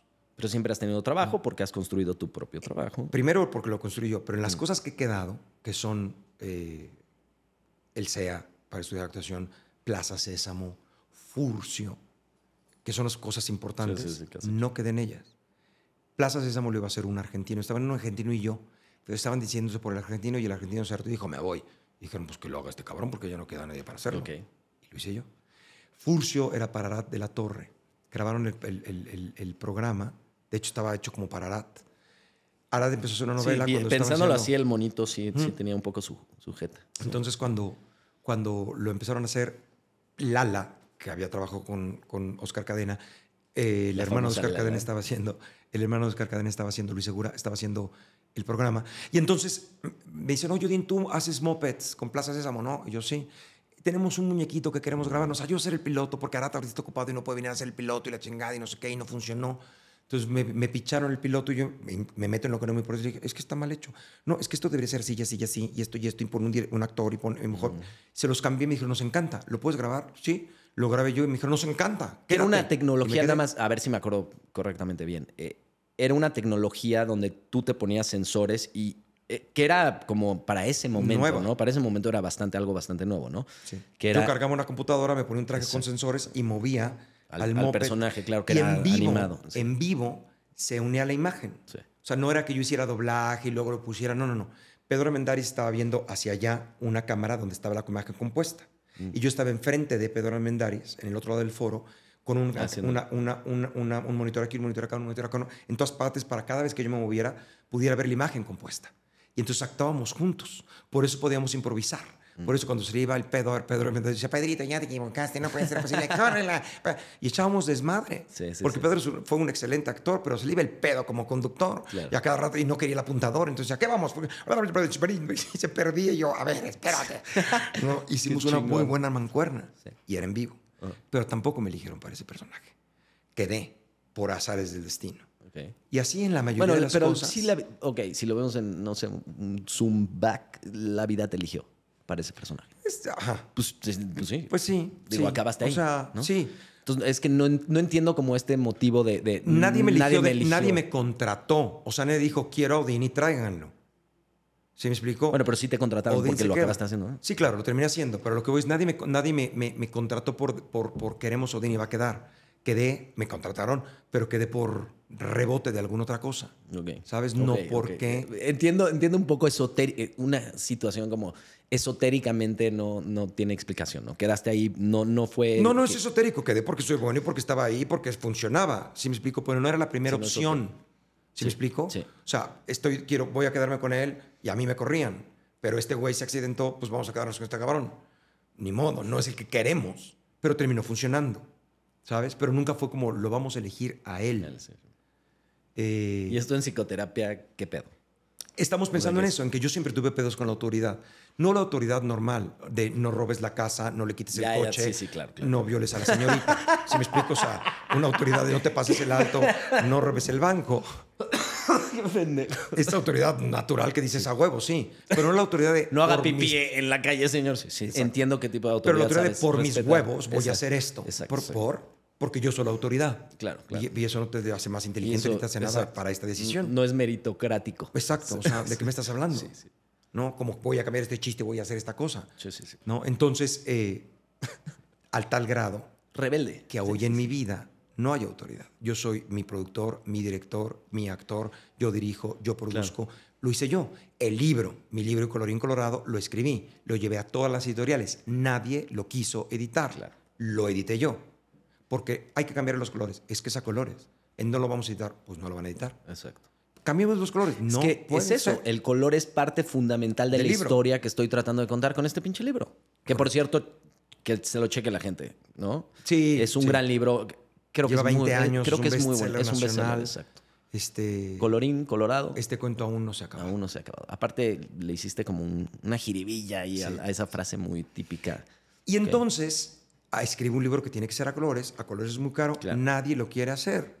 Lo terminé haciendo yo. Y cuando lo lees, en- es que si lo leen, van a entender por qué. O sea, porque te das cuenta inmediatamente. No funciona El color colores. es. Exacto. Sin los, cu- sí. Le quitas los colores y le estás quitando el 30% del chiste, güey. Sí, no más. al. Bueno, no sé. Exacto, Más no sé, porque el chiste es. pero- El chiste, esto se puede spoiler, no pasa nada. El chiste es una es el, el cuento de una princesa que está encerrada en, una to- encerrada en una torre, esperando salir, esperando la señal para atreverse a salir. La señal no llega, nunca llega. Está custodiada por el dragón negro del miedo, que siempre le dice: No salgas hasta que escuchas la señal. Entonces ella se regresa a escuchar la señal. Y ahí que ver el cuento. Y de repente la tinta cambia a azul y dice: ¡Un momento! Y en negro, perdón. Y en azul, ¡un momento! Eso es todo. Me voy a quedar aquí sentada en la ventana de la torre esperando la señal. Y entonces en negro, este, yo, y en azul, tú cuentas de mí mi historia siempre. Y yo aquí esperanzosa a que cambie, que se caiga la luna, que aparezca una estrella fugaz. Estoy harta, cansada, no puedo más, me voy a salir de aquí. No es como un split de la personalidad, Claro, ¿no? le- que eh, una revela. personalidad es, está escrito negro y la otra parte de su misma El personalidad azul, personaje se le revela al escritor. Claro. Y yo me pasé pensando, ¿cómo Ah, puedo ok, hacer para que se le revele el personaje al escritor? Ok, ok, ok. Ah, o sea, no es interior, no es, no es conflicto interior. No, no, no, es el personaje. contra el, contra el, el personaje contra el escritor de no estoy de acuerdo a dónde me estás llevando, a dónde estás llevando mi Entonces historia. voy a hacer lo que- Sí es sumamente interesante. ese Y entonces yo decía, ¿cómo hago que se revele sin que yo le escriba? Si yo estoy escribiendo en negro, Claro. tiene que revelarse en otro color. Y además no puedo decir, la princesa se enojó mucho y me dijo, porque ella me tiene que decir antes de que yo sepa que se enoje. Entonces los chistes son, estoy cansada, dijo la princesa muy molesta. ¿Sí me Esa- qué ching- y estoy harta, sí. con un tono irónico. La princesa se levantó y se fue. ¿Cómo no te puedes ir? Me voy a ir. Sí, el personaje peleándose contra la pluma que está escribiendo su destino. Que es el hombre Claro, es el- eh, peleándose consigo mismo de su propia historia. Claro. Que me- no voy a seguir siendo el pendejo que dijo mi papá. Y que es el, no mismo, seguir y que es el diciendo- mismo tema de a vivir. Exacto, es hacer Bueno, tu propia luego, historia. luego conectamos a ese pedo, pero todo sí. tiene que ver con la, Sí, con, la condición humana sí, y con ser responsable de tu puta vida. El primer capítulo está escrito por tus padres, por tu condición, por tu... No tienes control. Porque no tienes control y además naciste en México con estas circunstancias. Eso fue, ahí está escrito. Llegaste a filosofía después- estoica muy... O sea, Sí. por tu lado, ¿no? Pero Sí, es sí, un poco filosofía estoica. Sí, sí, claro. 100%. Y es un... No, no sé si tan estoica, pero sí. Es un... Primero lo aceptas y así es. No, y luego, si lo vas a cambiar, ¿cómo Controla, lo exacto. Concéntrate en lo que puedes controlar. Correcto. En lo que sí puedes tomar acción. Correcto. Que creo que a final de cuentas, obviamente creo que es la moraleja de todas tus historias, cabrón. Sí. Toma las riendas de tu pinche puedes caballo. controlar. Claro. Y suelta lo que no puedes. Exacto. Lo que no puedes, así es. Así es. ¿Qué hago? Así es.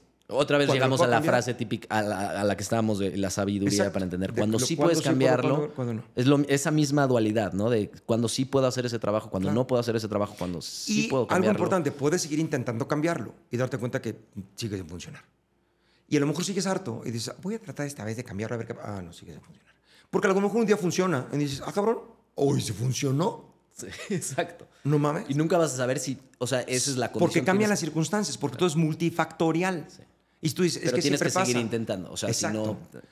No como un terco cabrón que quiere cambiarlo imputado a huevo, Claro. sino dices, ok, no se puede, voy a dar otra vuelta, y luego esto, regreso exacto. a toco, no se puede, ok, voy a seguir con mi vida siendo feliz, luego regreso y toco, o a lo mejor luego dices, ¿sabes qué? Ya ni me interesa esa pinche puerta, Ya, ya encontré vi otra, otra cosa", puerta, exacto, ¿no? exacto, exacto. Si te quedas afuera de la puta puerta tratando de que se abra, ¿y por qué no se abre? Yo quería que se abriera, no va a hacer nada.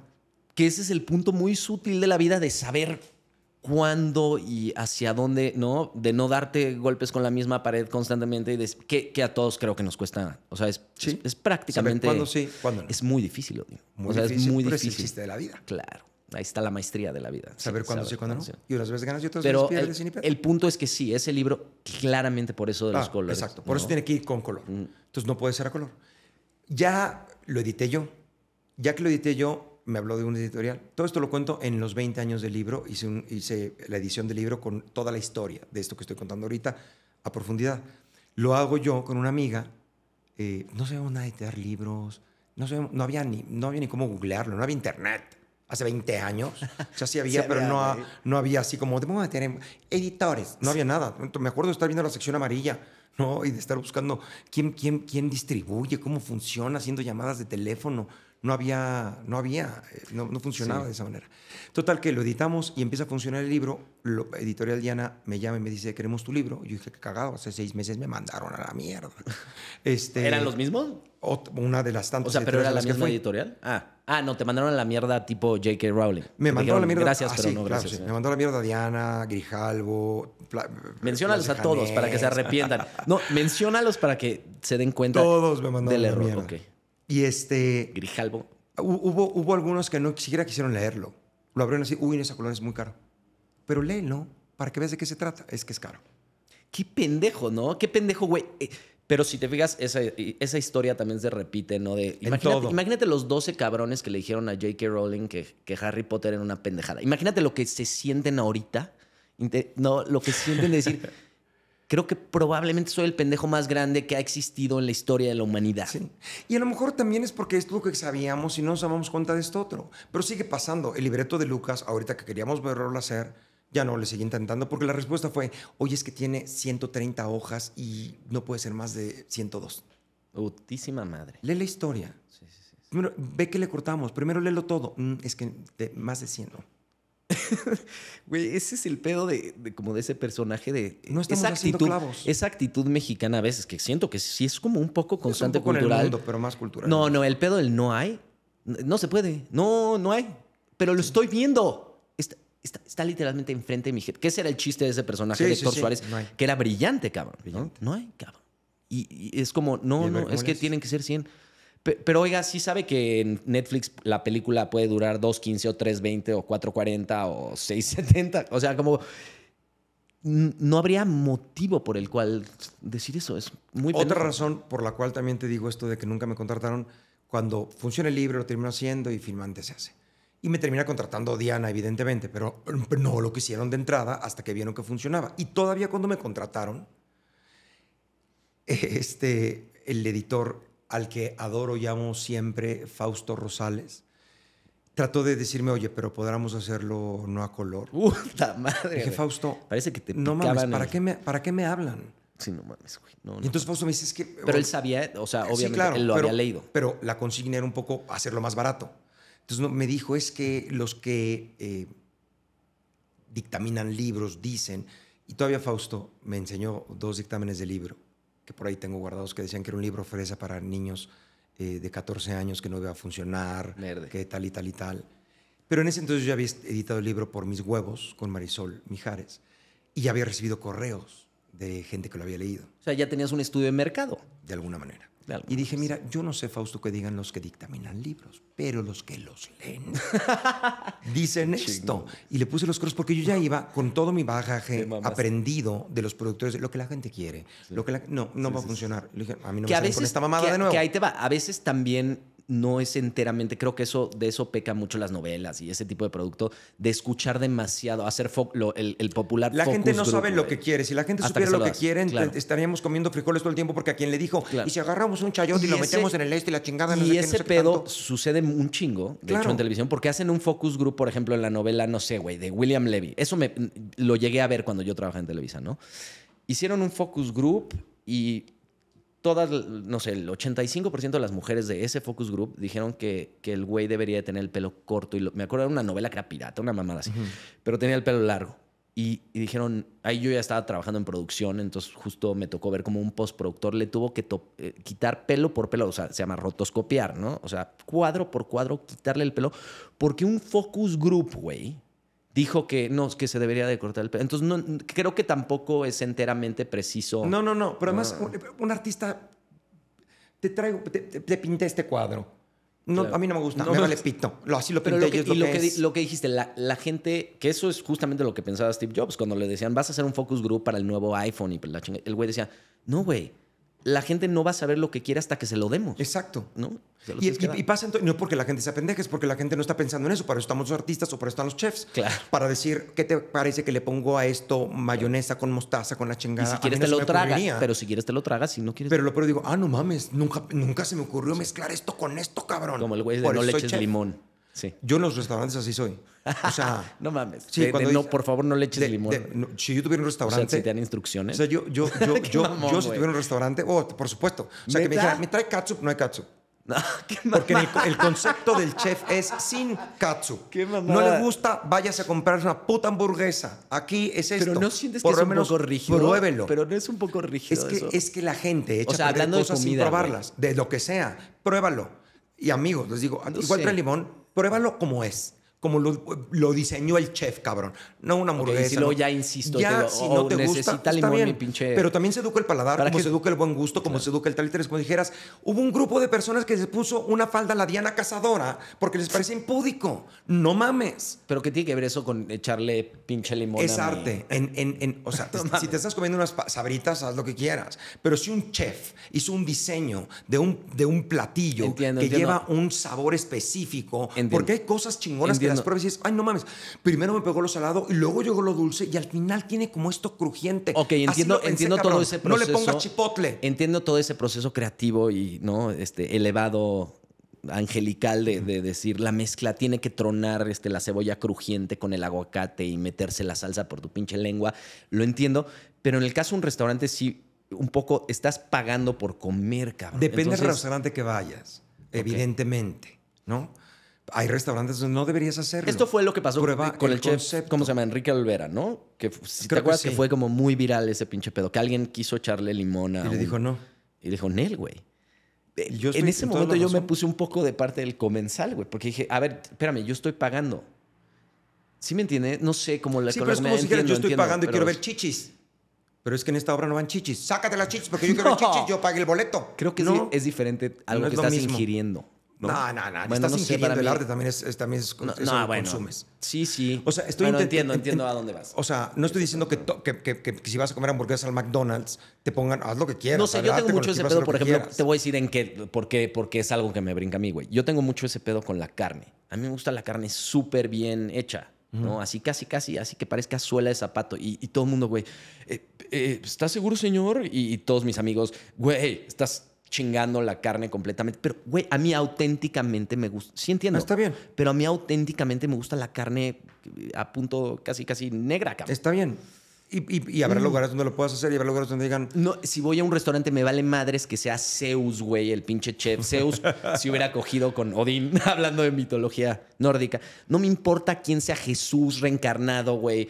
Me diga, no, señor, es que esta carne es Kobe, Wagyu, y, y en Australia este, le dieron masaje a las vacas, les pusieron Mozart, les insertaron, no sé, un supositorio de arte. No me importa, güey, lo que me digan. A mí la carne me gusta bien hecha. Ah, está bien. Entonces- si fueras a mi restaurante y tuviera un- un- Ok. una cosa que fuera la cosa, le diría, bueno, señor, váyase aquí, aquí enfrente, en el VIP se la queman. Ok, pero, pero ves, Aquí eso, no. ahí estás diciendo como el Vips no necesariamente es mal. A mí No, me gusta el mi Vips va a carne hacer así, lo que sí, tú pero- quieras. Pero yo quiero ir a El Vips no tiene ese pedo. Ok, vamos a, fin- vamos a hacer este, este, este pedo imaginario. Tú eres, tú eres el dueño del restaurante. Darling. Vamos. Luego lo voy a checar. Yo me puedo parar, darling, por el vino, no te preocupes. Ahorita vengo y me siento. Estábamos en la situación imaginaria que tú eras el dueño de un restaurante y yo un comensal. Ajá. ¿no? Neta me dirías, güey, la carne se come así como yo digo, o, no, se come aquí. O no comes aquí. Puta, qué restaurante tan. Bueno. Sí, tendría un pedo. O sea, me levantaría. Si el- sale el chef y me dice eso, puta, literal, le aviento su pinche bistec en la jeta, cabrón. Le digo, ah, Pues chingón, güey. Bueno, depende cómo me lo digan, ¿no? Pero, pero es que siento que sí se puede. Que por eso causó. Por eso sí se, se viralizó esa mamada de Enrique Olvera. Porque mucha gente lo vio como de.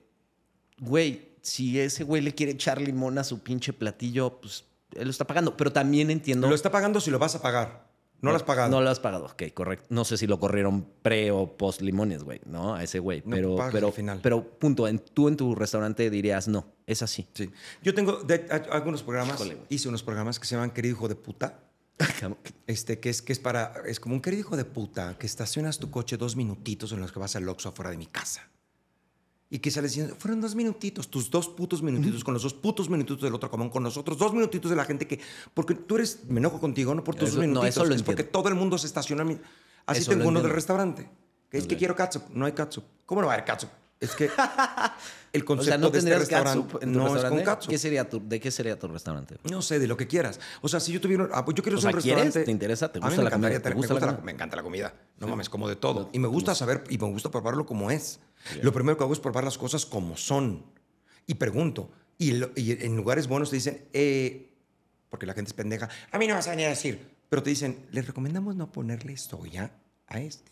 Ok. ¿Ok? Lo voy a probar primero. Pero ahí estamos hablando de un nivel de comida donde hay un pensamiento. Es lo mismo, hay diferentes tipos. Lo voy a probar. Y lo voy- Por eso digo los VIPs, no el que VIP sea bueno o sea malo.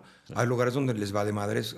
¿Quiere ponerle mierda? Tienen el mejor caldo tlalpeño, sí, correcto. Le ponemos mierda con muchísimo gusto. A mí me vale pito, yo creo que me pague. Y hay lugares muy bonitos y muy nice donde el, el muffin de blueberry ni es muffin, ni tiene blueberry, ni es un puro plástico de mierda. Ok. Y les vale pito que te vayas a enfermar. Hay hamburguesas que tienen antivomitivos para que el cuerpo no la rechace. ¿Qué A ellos les hamburguesas, vale güey? pito. ¿Qué hamburguesas, ¿Qué hamburguesas estás hablando? Dicen que hay hamburg- unas hamburguesas que What? hacen que, ajá, para que no, para ¿Qué el cuerpo no las. ¿Por qué las también- habría de vomitar el cuerpo? Porque, De- de porque, porque están mal, no sé qué madre. Te voy a mandar un, un- un- What? un documental sobre. Me suena como a teoría conspiratoria. Conspiratoria. No, no, Las no. hamburguesas Hay un- vomitivas hay- un- o sea, estoy poniendo un ejemplo como. Ok, sí. Pero sí hay un documental donde a cierta comida, para que el cuerpo no la saque, le ponen un antivomitivo. Te voy a mandar que. que es esta, ¿Has visto el experimento de poner una hamburguesa de McDonald's que nunca se echa a perder? Que Nunca nunca, se echa a ah. perder. Y llega y se pone dura la carne y las papas se ponen duras, pero nunca tiene eh, putrefacción. Ok. No se pudre. No le salen cosas verdes. No se ve eso. Se pone duro el pan, se pone duro todo. ¿Has hecho el experimento? Ma- ¿O lo bueno, viste yo no lo he en hecho. YouTube, güey? No lo vi en YouTube, lo vi en un documental que hicieron sobre la comida. Chatarra. Sí, güey, de repente también los documentales pueden traer información. Bueno, no dudo, no dudo, No no, dudo. Lo hagamos, vamos a poner una hamburguesa. Vamos a, McDonald's y ok, vamos a dejar Entonces, a- vamos rápido. Nos vamos a esperar 12 horas de aquí a acabar. No, regresemos un poco al tema este de, de- de lo que decías. El tema es que hay cosas que son de autor. autor. De autor, entiendo. Exacto. Y las tienes que respetar. Ok. Como tu casa, como mi restaurante, como No, no, lo mi de la. de teatro. Sí, correcto. Pero lo de la, la psicoterapia de que estás llegando como un poco a la construcción, al entendimiento, que nunca te seleccionaron. Estamos llegando a la teoría de Teoría. mi problema con la autoridad siempre subieron como este cabrón no lo vamos a poder agarrar de los huevos. Ok. y va a eh, sublevarse en algún momento, va a rebelarse contra. Una vez en Plaza Sésamo, con todos me llevo bien, pero en su momento hubo problemas. No nos estaban pagando. No nos estaban pagando porque no sabían si iban a pagar horas extras, porque la ANDA, que es la, Nación- la Asociación- la Asociación Nacional de Actores. de Actores, estaba negociando cosas con los nuevos cambios de contrato de Televisa y nosotros llevamos dos semanas trabajando y no salió un solo cheque. Yo me estaba muriendo de hambre porque no tenía trabajo. Ya había perdido mi exclusividad, ni siquiera estaba haciendo a vivir. Eh, estaba en, en, eh, el libro había- esta vez eh, había salido el primer, el primer colorín colorado editado por mí. Ok. Estábamos leyendo en el camerino. Ah, pero yo exacto, tenía que no llegamos dinero. a eso. Tú lo editaste. Yo lo edité. Cuando ya nadie quiso hacerlo en Nadie colo- a quiso color. editarlo, lo Ok. edité yo. Y hasta después, ya tiempo después, llega Di- Editorial, Editorial Diana, pero Diana. luego llegamos a eso. Y luego. El asunto es que en Plaza Sésamo eh, no nos estaban pagando y llegó un momento en que yo, y, y se viene el fin de semana que era creo 15 de diciembre y era puente y yo no tenía para pagar mi renta ni para comer. Puta. Y entonces me acuerdo que llegué con la delegada a decir, ¿cuándo? No, ¿Cómo vamos a ver si nos pagan? Yo creo que mañana llegan los cheques, sí, a lo mejor, pero síganle trabajando. Haces muy bien el personaje de secretaria, se- burócrata secretaria. Entonces me acuerdo que le dije a la delegada, "Dele, mañana es viernes y hay puente y yo no tengo dinero para comer el fin de semana. O sea, llevo dos semanas, casi tres, sin cobrar todos en la producción. Si mañana no es un cheque, yo no trabajo hasta que haya un cheque Ahí sí te hubieras comido hasta el platillo de Enrique Olvera con limón. con limón. Luego te voy a contar otra. El asunto es que este, le dije, no, no, no, no trabajo. Llegué, no estaba el cheque y dije, no, no voy a trabajar. Ay, cabrón. Y entonces me hablé con los otros mopeteros, los mopeds. Imagínate si hubieras, a- hubieran hablado en personaje. Pancho, Lola y Abelardo. No nos han pagado nuestro cheque. Ok, y empezaron a, empezaste a hablar con Abelardo. dije, Tú eras yo no- Abelardo. Yo era Pancho Contreras. Ay, cabrón. ¿No El eras azul. un pájaro? No. Ah, cabrón, yo siempre, siempre pensé que eras este Big Bird. Es... No, no, no. Es Abelardo. Abelardo. Aquí se llama Abelardo Verde. No, él era Eugenio Bartilotti. Ok. Y ah, de huevos. Eugenio Bartilotti era Sí. Abelardo. Y eh, Rocío Lara era Lola. Y nos llevamos muy bien. Yo era el jefe de los mopeteros. Ok. creo que organizaba cosas, y les dije, yo no voy a trabajar. ¿Quieren rebelarse conmigo? Compló. A huevo, a huevo. ok. Organizas el No complot. vamos a trabajar. Ok. Es que no paré el foro. Me fui y dije, voy a ir a la cafetería. Me avisan. Es que ya fueron a Landa. Cuando lleguen de Landa, los cheques. Es que ya lo vamos a solucionar. Cuando lo solucionen, me hablan. Entonces Ok. me fui a la cafetería y se fueron Rocío y, bueno, y ya estamos sentados. Llegó el contador de Televisa, de la empresa, de, la producción, no me acuerdo decir, Odín, o sea, este, el cheque va a salir. Yo no tengo dinero y no tengo para comer. Debo rentas, necesito dinero porque el fin de semana que es puente, yo no tengo cómo vivir. En mi refrigerador ya no hay comida. Ya tal. Me dijo, ¿qué? ¿Cuánto necesitas? Ah, literal. Y le dije, necesito 250 mil pesos. Y me dijo, eso, de eso no va a salir tu cheque. Le dije, ah, tú me dijiste cuánto necesito, 250 mil pesos. Qué chingo. Así que lo que sea que sea el cheque es lo que necesito. Si me das 250 mil pesos ahorita, Estaría entro y trabajo con madre, mucho gusto, exacto. porque es lo que necesito. Porque debo Pero de siete cuánto? rentas Pero- pero- y tal. Ok. No, pero mi era de iba a salir de el 20 mil pesos. Ah, ok, ok. O 15 mil pesos. Pero necesitabas ese dinero en ese momento. Pero, o sea, el asunto de cuánto necesitas. Te doy 3 mil pesos para que pases tu fin de semana. Ah, ok. No mames, necesito Era- 250 mil. ¿Me vas a dar eso? No, entonces no voy a trabajar. O me das lo que me tienes que dar. Ah, O no trabajo. Ni más ni menos. Dame mi dinero. Dame lo que es. Sí. Porque lo que venían a negociar era eso de cuánto necesitas. ¿Con dos mil pesos ya trabajas? Exacto. El soborno, ¿no? Ajá, Fácil como, de. No. Con eso.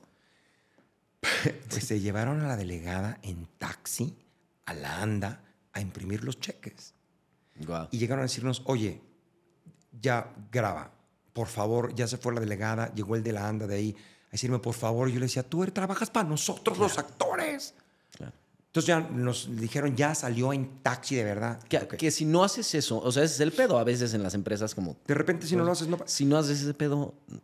Ya. Y entonces eh, dijo que vamos a trabajar al corte a comer. Si en el corte a comer no ha llegado el cheque, ya no me quedo ni en la cafetería a esperar. Me voy y regreso el día que yo reciba mi cheque. ¿Ok? Fuimos y en el corte a comer llegaron los cheques. Muy Y bien. nos pagaron a todos. Pero durante mucho tiempo en los foros de televisión me decían, ¿qué paraste un foro? Claro. ¿Sí? Porque se pierde muchísimo el parar un foro. Y, y que por eso se movieron, porque le estaba costando dinero tener el foro parado. Y no era yo Fernando Colunga. ¿Sabes? Era un, un- un- un- cabrón mopetero, tiene parado el foro. No sabes todo lo que me decían. "Ah, en Televisa me convertí, paseaba por los caminos. Tú eres el que pasa. Desgraciadamente, desgraciadamente ese pedo yo creo que te hace un héroe como con cierta población, pero te hace como lo que dices, ¿no? Un poco incontratable. Que creo que más bien va por ahí el Un pedo. poco eso. Incontratable porque es... Porque para pedir no lo vamos a poder agarrar pero de lo, los huevos. lo que sí está como de... No mames, güey. Fuera de... O sea, no, no es que estás pidiendo algo irracional No, no, que no, no, tienes no, no, no. razón. Ese es el pedo. Pero es que además estamos acostumbrados a una mala cultura de la injusticia. Eh, o sea, lo justo, cabrón. Yo Sí, tengo no una estabas pidiendo si una te voy pendejada. a correr, te voy, te voy a correr, te voy a liquidar. Claro. Si te voy a correr porque hiciste una pendejada, no te voy a liquidar. Claro. Pero si te voy a liquidar, te voy a liquidar lo que te corresponde por ley. No, es lo que. Por eso no entiendo un poco la parte de incontratable, porque, güey, no- no- es como si contratas a alguien para que haga algo, pues le tienes que pagar acabando. O sea, eso es lo que hace la gente decente, güey. Sí, claro, pero es- tienes que cumplir pero tu lo que a mí palabra. me pasaba es que creo que intuían este güey se va a revelar, este güey va a hacer, no nada más porque lo hiciera. Porque querían hacer lo que ellos se les hinchaba un huevo. no le vamos a poder cambiar su libreto, o Sí. no le vamos a poder cambiar el libro de colores cuando se le hinche la gana, Sí. y se va a poder ir porque siempre he dado esta vibra de estar muy seguro de mí mismo. Sí. Y entonces un día pasó, corte A, un día pasó mucho tiempo después, pues hice Plaza Sésamo 16 años, y volvió a pasar mucho tiempo después que no salen los cheques. Yo ya estaba haciendo a vivir, ya estaba bien. Es más, yo perdía dinero por hacer Plaza Sésamo. Porque a mí me pagaban por las tres semanas de grabación de Plaza Sésamo lo que yo podía vender dos funciones de a vivir en dos días. Ya no. Ya no. Entonces yo Ya no. dejaba de hacer a vivir para hacer Plaza Sésamo. Porque me encantaba hacer Plaza Sésamo. Porque amaba hacer Plaza Sésamo. Y entonces yo, cuando me decían, es que no, tengo- no importa, o sea, paguen lo que me tienen que pagar, pero yo estoy dejando de ganar para venir. Claro. Así lo amo el programa. Y no están pagando y no salen los cheques y no está el monitor y no está el este. Entonces una vez nos salen los cheques, llevamos también otro tiempo y yo estaba haciendo la de pedo y llegó el productor con Crispy, Krispy Kremes. Así con Oigan, donitas. no han salido porque hay donas para todos. Y, todos, ¡ah! y yo iba casi persona persona, suelta la puta dona, suelta la puta dona, suelta- no te comas la puta dona. Queremos los cheques, no, suelta la dona. ¡Ah, mi dona! No mames, no nos pueden dar donas. Nos deben cheques, nos deben dinero. Están, están como dormi están dormidos, ¿no? O sea, están, estás dejando, ¿no? Eso es como vivir en la Matrix. Sí, un poco. Pero bueno, nos diría muchísimo. El asunto es que yo sí creo que soy, tengo un compromiso con el arte, conmigo. Ni siquiera con el público, conmigo. Claro. O sea, lleguen gente a decirme al principio de vivir, es que está muy larga. Así, eso dura. Eso duro. Oh. ¿Qué, pero ¿por qué, no qué fue lo que pasó en, en- Lucas? ¿no? Que ya quedamos. Esa película estoy seguro que eventualmente se va a hacer dirigida por ti, evidentemente, porque Yo tiene que, que ser sí. así. Y alguna plataforma, ¿no? Netflix, alguien en algún momento va a ir a, un- a una obra de Lucas. ¿La sigues haciendo, Lucas? Sí. La sigo haciendo, sí, claro. Te voy a decir qué pasó. Es que nos cambiamos de una cosa a otra. Así son, así son nuestras conversaciones. también. Cuando un amigo me dijo, ¿por qué no tienes recalculando en Netflix? O esto sé. O sea, estoy viendo a estos comediantes que tienen sus comedias que está padre, pero la tuya es fantástica. ¿Por qué no la tienes? Nunca nadie me ha llamado. Dijo, yo voy a hacer que pase. Me reunió con X persona en Netflix, que no sé quién fue. No me acuerdo el nombre, pues son muy buenos para los nombres. Fue, lo invitó a ver recalculando y vio tal y tengo esto, nos gustó No he visto mucho. recalculando. La tienes que ir a ver, es como Ok. un tipo stand-up. Ok. Y en una reunión por teléfono, el de Netflix dijo, nos gusta mucho de lo que haces, pero es que no, no sabemos qué hacer contigo.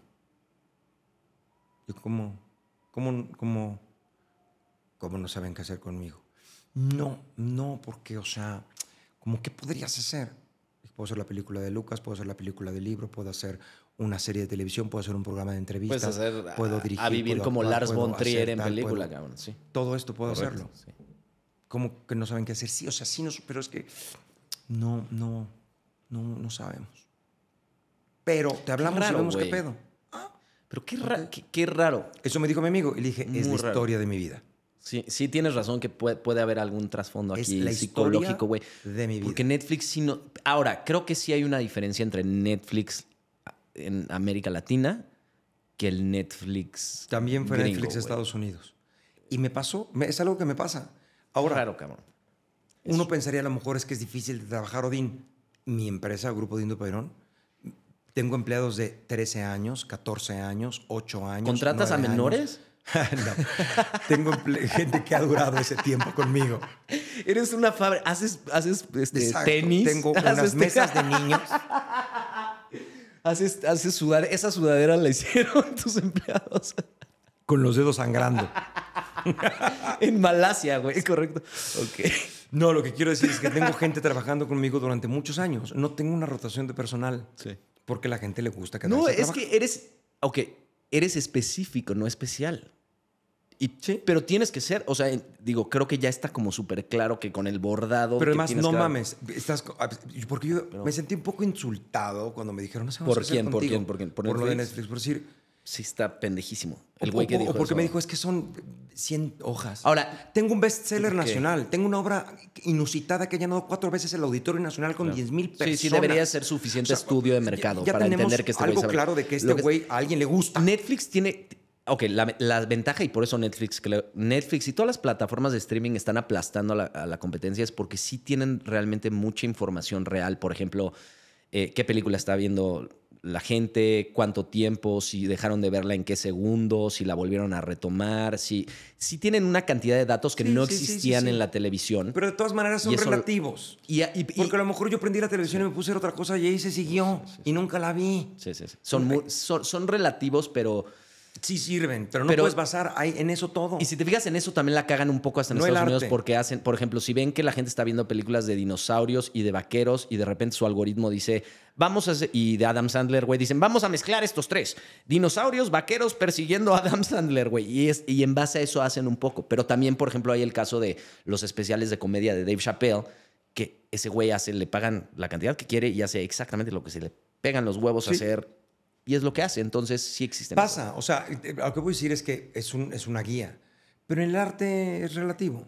Como, como que la gente a lo mejor no sabe Demasiado. lo que quiere. No, de hecho creo que algo solo realmente puede funcionar bien, bien, bien, bien. O sea, bien a niveles como tú, ¿no? Lo que tú quieres causar en el lector o en el espectador. Solamente puede pasar ese nivel cuando le entregas una- un, un bordado como el que hiciste y le dices, toma este regalo. ¿No? Y, Sí. y la gente lo recibe de esa manera. Esa es la reacción justamente que hay cuando la gente va, va a verte a teatro. Por eso creo que tienes seguidores. Ahorita vamos a hablar de tu, del culto a Odín Dupe, el culto a Odín Dupeirón, ¿no? Pero, pero, ¿por qué haces las cosas de más- con, con esa con ese detalle, con ese nivel de bordado de decir, esto es y esto tiene que ser azul y este momento tiene que ser amarillo y este momento va a ser morado y nos va a sentir esto. Y es un bordado de tantas cosas, de tantas emociones, de tan, no sé. es Sí, y a los actores les digo, o sea, mis actores en Lucas es, llega hasta aquí Claro. y aquí te paras. No, ¿qué haces allá? Es aquí. Sí, Pero es que, ¿qué importa? Porque tú y yo tenemos que estar a esta distancia para lo que me estás diciendo. Claro. Porque el público está viendo acá y de aquí se ve aquí, de aquí se ve acá y esto anda. Y yo me bajo del escenario y digo, ahí está el cuadro, échate para acá, ahí está el cuadro. Ahí está bonito y con esa luz Claro. se ve bien Pero no bonito. crees que las cosas que realmente, es lo que digo, por ejemplo, hay una, por eso hay una, el padrino, ¿no? Por eso existe ese tipo, es, ay, se te cayó tu telefonito. ¿Está bien? Sí. ¿No se rompió? Ok. Por eso existe ese tipo de arte, ¿no? De, de- de- te digo, el padrino para mí, ¿no? Para otros puede ser otro tipo de cosa, pero eh, es algo que no le puedes cambiar un pelo, cabrón. Porque es otra cosa. Es perfecto, exacto. Es perfecto como es, ¿no? Pero ¿crees que eso sea un poco el tema? O sea, de- el tema recurrente en tu Mira, vida. no de- tengo la menor idea. El chiste es que no me contratan, no quedo, no saben qué hacer conmigo, no saben cómo ponerme. Me parece muy Me quieren eso de quitar del poder. Me sacaron de Plaza Sésamo.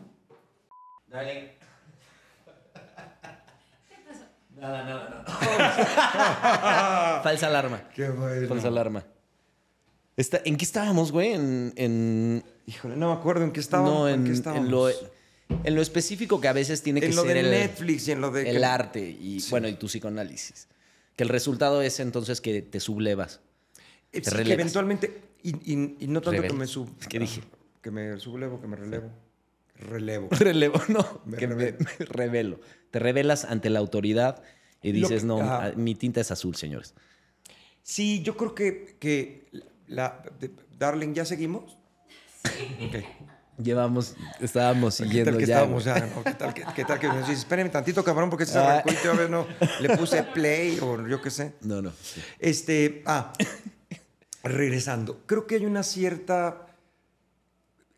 Hay un momento en el que el artista, el, el científico, el, el eh, conquistador, el que está abriendo nuevos horizontes, tiene que sa- saber el punto a dónde va, ¿sabes? No puedes El cambiar. que sabe lo que está O sea, haciendo. el- sí. o, el que, o el que quiere llegar a algún lado. Sí. O sea, un momento en que dices, me tengo que trepar. Yo en Televisa me peleaba mucho. Y de nuevo, tampoco tengo nada en contra de Televisa.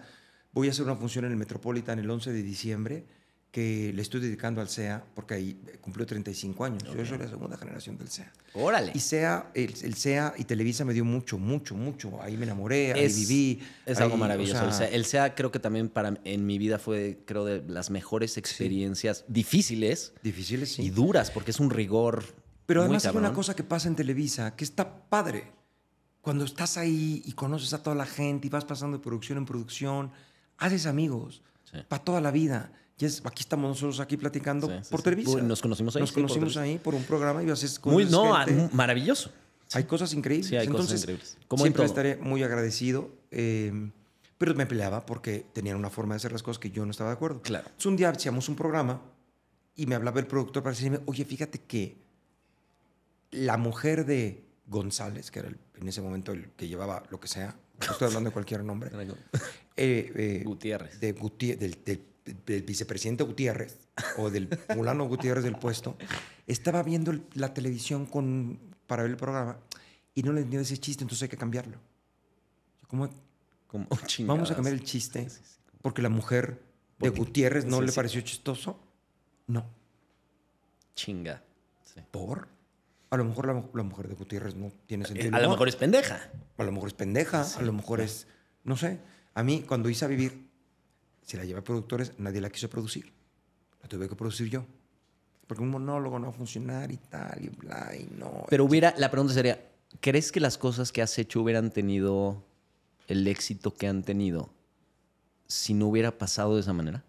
Yo creo que sí, si alguien hubiera dicho, hazlo, te doy el dinero y haz lo que tú quieras. Ah, y serás socio. No, claro, no, no, no. claro, pero tal vez la manera que tenía, o sea, sí, pero serías, no serías dueño. Ah, no. Como eres se- terminó hoy en siendo día mejor, eres, por supuesto. exacto, terminó siendo, eh, a eso voy, ¿no? Que ese Pero- camino era el camino que necesitabas tú. O sea, es tan relativo como que sí, como que no, como que a lo mejor podría ser dueño porque el, el Yo contrato prefiero- duró.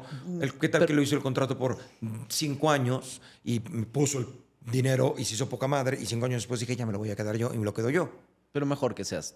Mejor. Creo que a muchos artistas. puta, al- ¿Cómo se llama el güey que hizo Beavis and Butthead? Que es. Puta, es un genio. Este, hizo la serie de Silicon Valley en HBO. Se me fue. Se me fue su nombre, pero el- güey que el creador de Beavis and Butthead. ¿Te acuerdas de esas Sí, claro, caricaturas claro, en claro. A él le pasó algo similar con los derechos de Beavis and Butthead. Justamente estaba empezando apenas cuando estaba haciendo eso.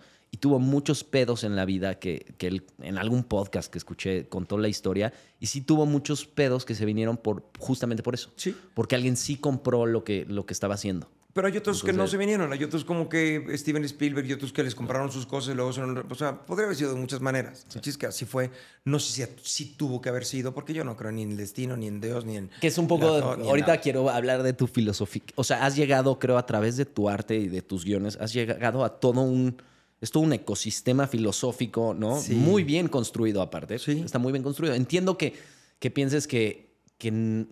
O sea, tú dices que no hay motivo por el cual. O sea, random, ¿no? El pedo aleatorio del universo. El randomness del universo. No sé, yo de repente ahí coincido, hasta Einstein, ¿no? Einstein tiene, no sé, una, no, no frase, pero, pero Einstein decía que,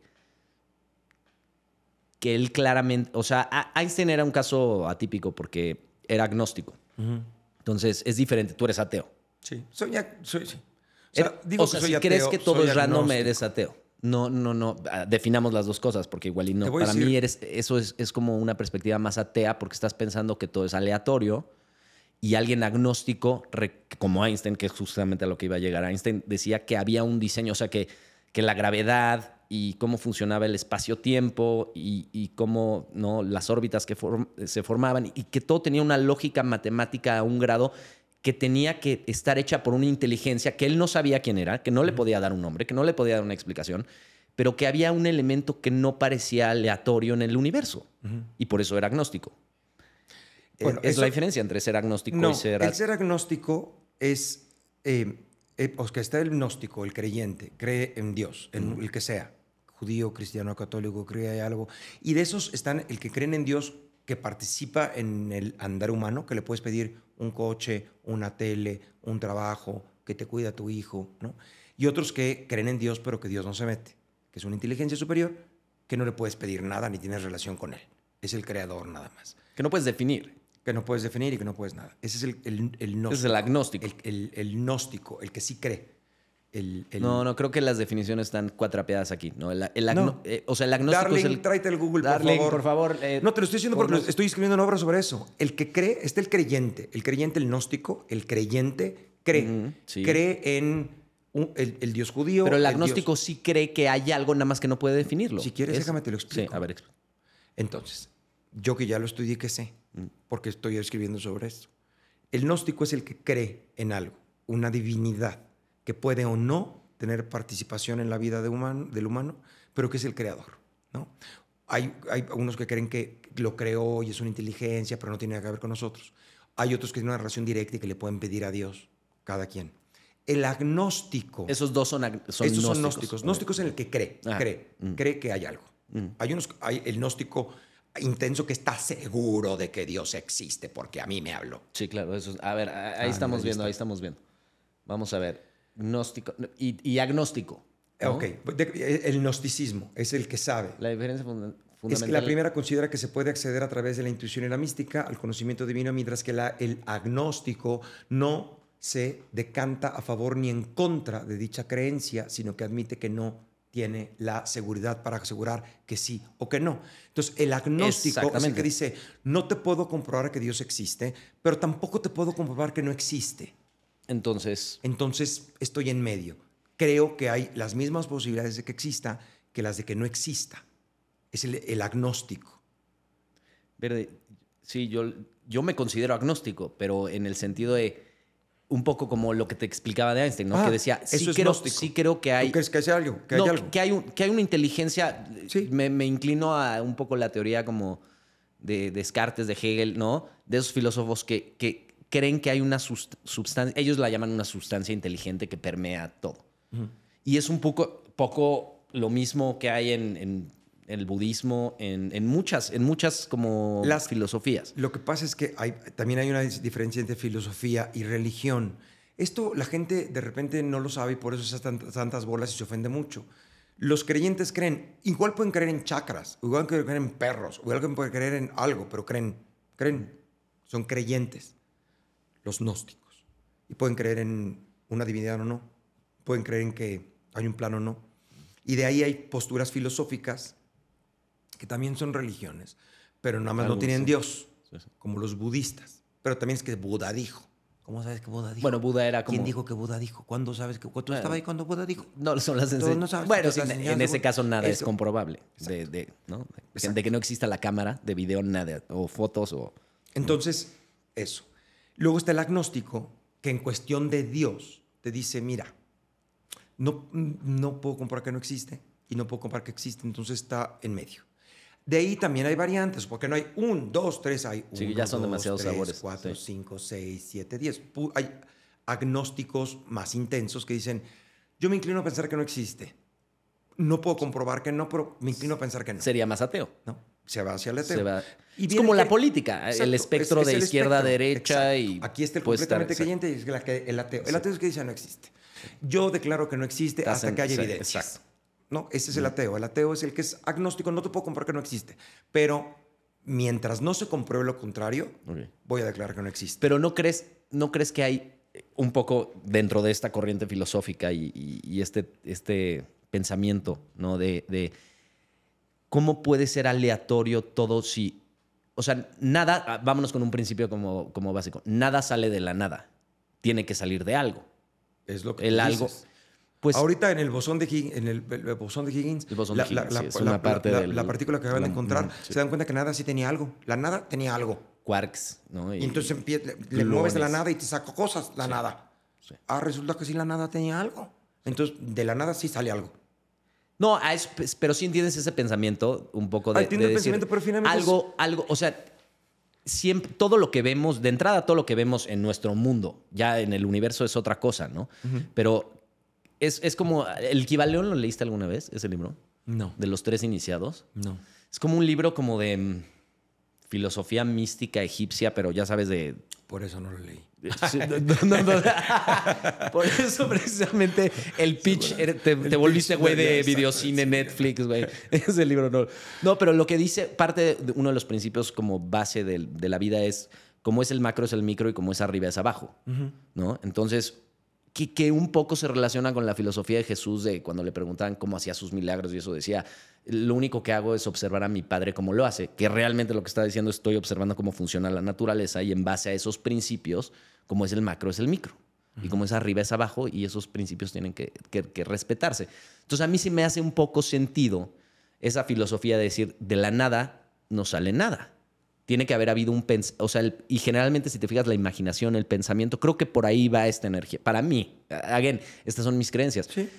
Por ahí, por ahí va, ¿no? Esta energía creadora, llámalo mente infinita. Le puedes poner el nombre que quieras, pero es una sustancia, por eso me gusta cómo lo, definía, lo definió Descartes, que es una sustancia inteligente. No puedo decir que sea... Es que no sé si es inteligente, para que definir inteligencia. Sea, eh, eh, eh, que hace las cosas con cierto propósito. la naturaleza no tiene propósito. La naturaleza creció así de... Como, Así de... pero la- la ¿crees que no tiene propósito? dio- la- el único propósito que tiene la vida, el único propósito desde, desde, desde que empezó es Reproducirse. ser, existir. En algún momento estoy escribiendo un libro que se llama El pequeño libro de la realidad, donde estoy pichando una nueva idea filosófica, ¿eh? no soy científico, es filosófica, Ok.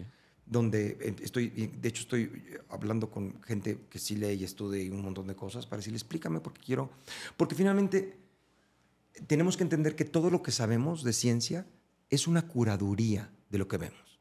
O sea, creemos que esto es por esto y creemos que se dio así. Y en este momento. pensamos. Y en este momento, porque aparte Porque cambia eh, en cosa. 50 años. Hasta Einstein ya, ya hay cosas, casi todas Y lo que yo te iba a decir es, cuando dice, es que Einstein dijo, sí, Einstein también dijo mamadas. Como Ah, también, no, eh, pero eso es- también, eso lo también, sé, eso lo también eh, eh, Sócrates, No, claro. Aristóteles, que admiro muchísimo y que dijo cosas increíbles, también dijo, el corazón es el centro de todo. Sí, sí, no sí, sabíamos sí. del cerebro. No sabemos del cerebro. Claro, claro. Después él me dijo, Sócrates, te puedes equivocar. Aristóteles, Sí te perdón. puedes equivocar en Porque muchas no sabía. Sí, en muchas cosas sí. Es cuando hay alguien que dice, estos científicos creen en Dios, primero porque nadie, o sea, porque era la iglesia la que tenía el dinero y era la única que podía pagar. Sí. De ahí viene. Sí. Lo- muchos descubrimientos fue por la iglesia porque es la que tenía toda la lana. Y dos, porque pues, no sabían más. Claro. ¿no? Esto ha de ser Dios. Pero el conocimiento es eh, o sea, evolu- claro, evoluciona, pero lo mejor que sabemos es lo que sabemos ahorita. Exacto. O sea, Entonces, no- yo- no mi podemos propuesta un poco ante Dios, saber. ¿De este libro? de, de este libro de vida, mi propuesta es, a lo que no conocemos, dejemos de llamarle Dios, inteligencia, algo, eh, llamémosle lo cognoscible, lo que conoceremos. Hoy no lo conocemos, lo conoceremos. ¿Qué hay detrás? O no, ¿Quién pero, sabe? pero ¿cómo sabes que lo, lo, conoceremos conoceremos? porque ¿Cómo hemos conocido, porque eventualmente por, por el pasado hacia el futuro hemos conocido todo. Cuando dijimos, el rayo era Dios. Ah, no, fíjate que el rayo funciona así. Ah, la gravedad es Dios porque Ok, no te puedes ok, ir. ya- No, fíjate que llegamos a- lo que estás diciendo. no, fíjate que esto O sea, lo- no sabemos cómo pero las ¿cómo mareas. sabes que lo es vamos a poder definir? Porque el hombre va caminando. Lo conoceremos algún día. O no. Hoy o en ciento millones de años. O- Al- o no. O, o sí. Si se extingue la No raza, importa. no. Llamémoslo lo, lo que es posible conocer. Lo que conoceremos algún día en 100 años. O a lo mejor no tú, a lo mejor no yo, a lo mejor alguien más. Pero para como pinta, o para como pinta, iremos conociendo más cosas. ¿no? Iremos conociendo. Lo cognoscible. ¿Cuánto hay cognoscible? Un chingo. Probablemente nunca conozcamos, cono- Todo. conozcamos todo lo cognoscible. Sí, sí. Pero de lo cognoscible conoceremos algo. ¿Cómo es la palabra? Cognoscible. Cognoscible. Ajá, de, Cognoscible. de- de conocer. Una palabra. Lo cognoscible. Cogno- Lo que No, no, podemos sí entiendo la etimología, pero sí, ok. Sí, sí. Llamémosle así. Dejemos de llamarlo mágico, místico, lo que quiere. No tiene diez mandamientos, no tiene un plan, no tiene una inteligencia especial que quiere. Lo vamos a conocer. Dejen de decir mamadas. Cuando lo conozcamos, decimos. Ok, pero al decir que lo vamos a conocer, estás asumiendo que existe. Estoy diciendo Ya que algo hay. ipso facto, entonces, Claro, eh, por eso eres- eres más Pero no agnóstico. es, si es, si es, si es- Entonces no eres ateo. Soy ateo porque teo quiere decir Dios. Dios. Mm. Sí, Teo. sí, Ateos. Mm. no creo en ningún Dios. No creo en ninguna inteligencia superior que haya hecho un plan específico. No lo creo. Ahora, si ahorita baja y se me aparece y me dice, lo suelto y digo, ay, Obviamente. señor, ¿por qué no te habías aparecido antes? Que muchas Mucho veces, gusto. muchas veces lo que la gente tiene que aprender a hacer, que, que nada está escrito en piedra. Yo- o sea, que te yo- puedes estar equivocando tú ahorita totalmente. Te voy a explicar. La gente de repente se enoja porque lo comparo con eso, pero es la mejor manera de explicarlo. Para mí Dios es un unicornio o un pegaso. Para mí no existen los pegasos. Lo declaro como inexistentes. El día que había un pegaso y haya pruebas, entonces diré, ah, mira, ya hay pruebas. Ahorita no hay pruebas. Y yo no desperdiciaría un puto peso en investigar sobre los pegasos. No lo haría. Eh, Sí, esa es tu posición. No haría una religión de los Pegasos Pero- porque los Pegasos quieren que tú te metas un palo por el culo. No, porque porque no sabemos si hay Pegasos. O sea, nada más lo consideras, que creo que es, es lo chido de tu filosofía, un poco, lo consideras innecesario. No porque, no, Innecesario, no porque exista práctico, o no exista, no. sino Seguramente no existe. Cuando haya pruebas, entonces ya lo descubriremos. Acabas de Mientras decir que, pruebas, no. lo- ¿cómo era? Cognoscible. Cognoscible. Pero lo si conocible puede ser que, ay, fíjate que era una lagartija. Ah. Sí, sí. Oh, fíjate que no era una inteligencia, era una computadora. Ah. O, o vivimos O una, simulación. simulación. Exacto. Simulación. es como simulación. simulación. Es una simulación, A lo mejor somos un No, sueño de alguien más. Exacto. Ah, no sé. La vida es sueño. Pueden ser muchas cosas. Sí, sí, sí, sí. Dejémonos de maná. Hoy tengo que pagar el súper Claro. y la renta. Que es un poco... Y hay un grupo de personas muy especializadas investigando eso. Cuando nos ¿Quién tengan información, especializado? los científicos y los biólogos y los, no creo y los, que- y los- ah, investigando, no, sobre qué vienen las cosas. De dónde el- el De no, origen, sí, vamos el a ver el Big Bang, vamos origen. a ver esto, a ver qué pasa. Sí, lo que decías que es muy interesante, ¿no? Que cada vez, ¿no? Primero era un átomo, luego del átomo ya, descubrimos veían los electrones, los los, y ahora son quarks y bosones. Y, Claro, sí. vamos, a vamos a ver. Sí. Sepámoslo, vamos a investigarlo. Es como un adulto. Pero no pierdas tu tiempo. La humanidad tendría que ser una... Y sobre todo no pierdas tu tiempo, no hagas reglas donde vas a latiguear a una mujer, donde vas a, a- a- detener homosexuales en la sí, calle, sí, sí. donde vas a quemar brujas en la en hoguera. nombre de un En tercero. nombre de algo que no puta sabes, idea. claro. Que todas las guerras, si, si estudiamos, o sea, bueno, estudiamos, si vemos la historia de la humanidad, casi todas las guerras sagradas o santas, pues han sido básicamente en vano. Pues ¿no? de, en nombre no- de algo que en algo que no claro, existe, que no sabemos. No entiendes todavía. O Dios quiere que hagas. ¿Cómo Dios quiere que hagas? ¿Cómo, sab- cómo sabes que Dios quiere? Lo dice la Biblia. ¿Y cómo sabes tú que la Biblia? No, bueno, pero cuando ¿O alguien ¿Cómo dice sabes eso, que le estás rezando al Dios correcto? o sea, ¿crees que la gente está un poco, o sea, ¿qué le atribuyes eso? Lavada, o sea, tienen el cerebro, lava- le- les han lavado el cerebro Sí. en la vida. O, ¿De dónde educado, viene esa, de una educación. ¿De dónde viene ese fanatismo, esa adoración a algo que ni siquiera puedes De una ver? educación. De una educación y de, y de encontrar patrones y justificarlos. Por ejemplo, yo he hecho muchas discusiones sobre Dios a mí. Curó a mi hija de cáncer, curó a fulano de tal del SIDA. Y Dios, le pedí a Dios y le curó. Y, hace, y yo cura grandes enfermedades. Sí. ¿Y qué tiene contra los mutilados? ¿Por qué a un mutilado no le ha crecido una mano? ¿Por qué Bueno. uno que reza mucho? Si cura el SIDA y cosas incurables para la ciencia. O sea, ¿por qué sí y a veces no? Dios no puede decir, no, no, no, nunca. No hay un solo mutilado, uno que diga, oye Dios, estaba haciendo la cruz para Iztapalapa. O sea, tú le atribuyes a resucitara". esa persona que se curó de, a otro factor que no tiene nada que ver con, con algo celestial. No, por- porque Chingada. si fuera así, ¿qué tiene Dios contra los mutilados? Porque Claro. no hay una persona en toda la historia ¿Por qué, de la humanidad por le qué crecido selectivo? un dedo. No, ¿por qué, es el, por qué es selectivo de salvo a y salvo a B? Pero ahí Porque es donde ellos te van a contestar que ese era el plan maestro o alguna cosa Por así. eso, pero lo que quiero decir, escucha lo que te estoy diciendo. Lo que estoy diciendo es, sí puedes justificar que sí el cáncer, sí quería, tiene un plan. ¿Cuál, ¿Qué pasa con los mutilados? ¿Por qué si hace todos estos milagros increíbles, por qué con los mutilados no los hace? ¿Por qué no hay una, hay una persona que le haya crecido un dedo No chiquito? tiene tanta tecnología. Sí, sí. ¿Por qué no?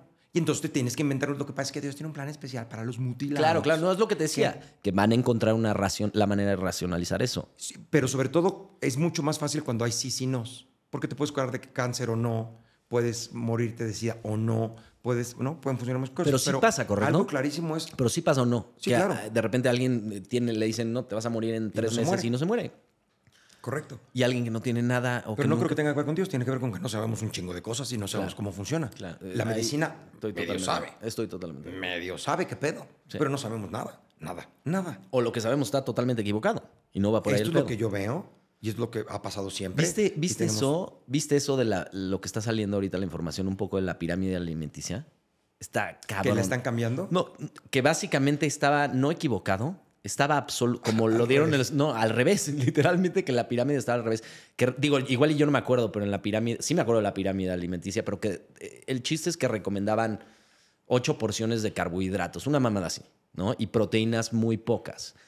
Y que está saliendo cada vez, cada vez más que eso los nutriólogos lo hicieron en base a muchas compañías que querían vender ciertos productos porque vendían ciertos productos y Correcto. otros no. Y entonces, en base a que pagaron esos estudios, los científicos dijeron eso. Y es que Y lo que pasa es que hay una cosa, léete un documental que te va a encantar que se llama Mercaderes de la Duda. Entonces, cuando a una compañía le interesa algo, lo que hace es sembrar duda. Claro. El, el- el cigarro no da cáncer. Hay muchos estudios de científicos que dicen que no da cáncer. Sí, sí, sí. sí. Y entonces, y salen los estudios, y ves todo el documental, como hicimos pruebas. Y, Y luego, decir lo que cuando sea. entran, Sí. sacan todos los estudios de que sí daba cáncer, pero estos cabrones mintieron. Claro. Y los ves jurando, no da cáncer, lo investigamos. Sí, claro. Lo que hacen es sembrar gente, la vacuna, el este. Inmediatamente queremos que el azúcar se siga vendiendo. El azúcar no es mala. Y en Estados Unidos es peor porque tú tienes, el gobierno no puede decirte que no te mates con el azúcar. Tú puedes matarte si quieres con la pistola. Que sí.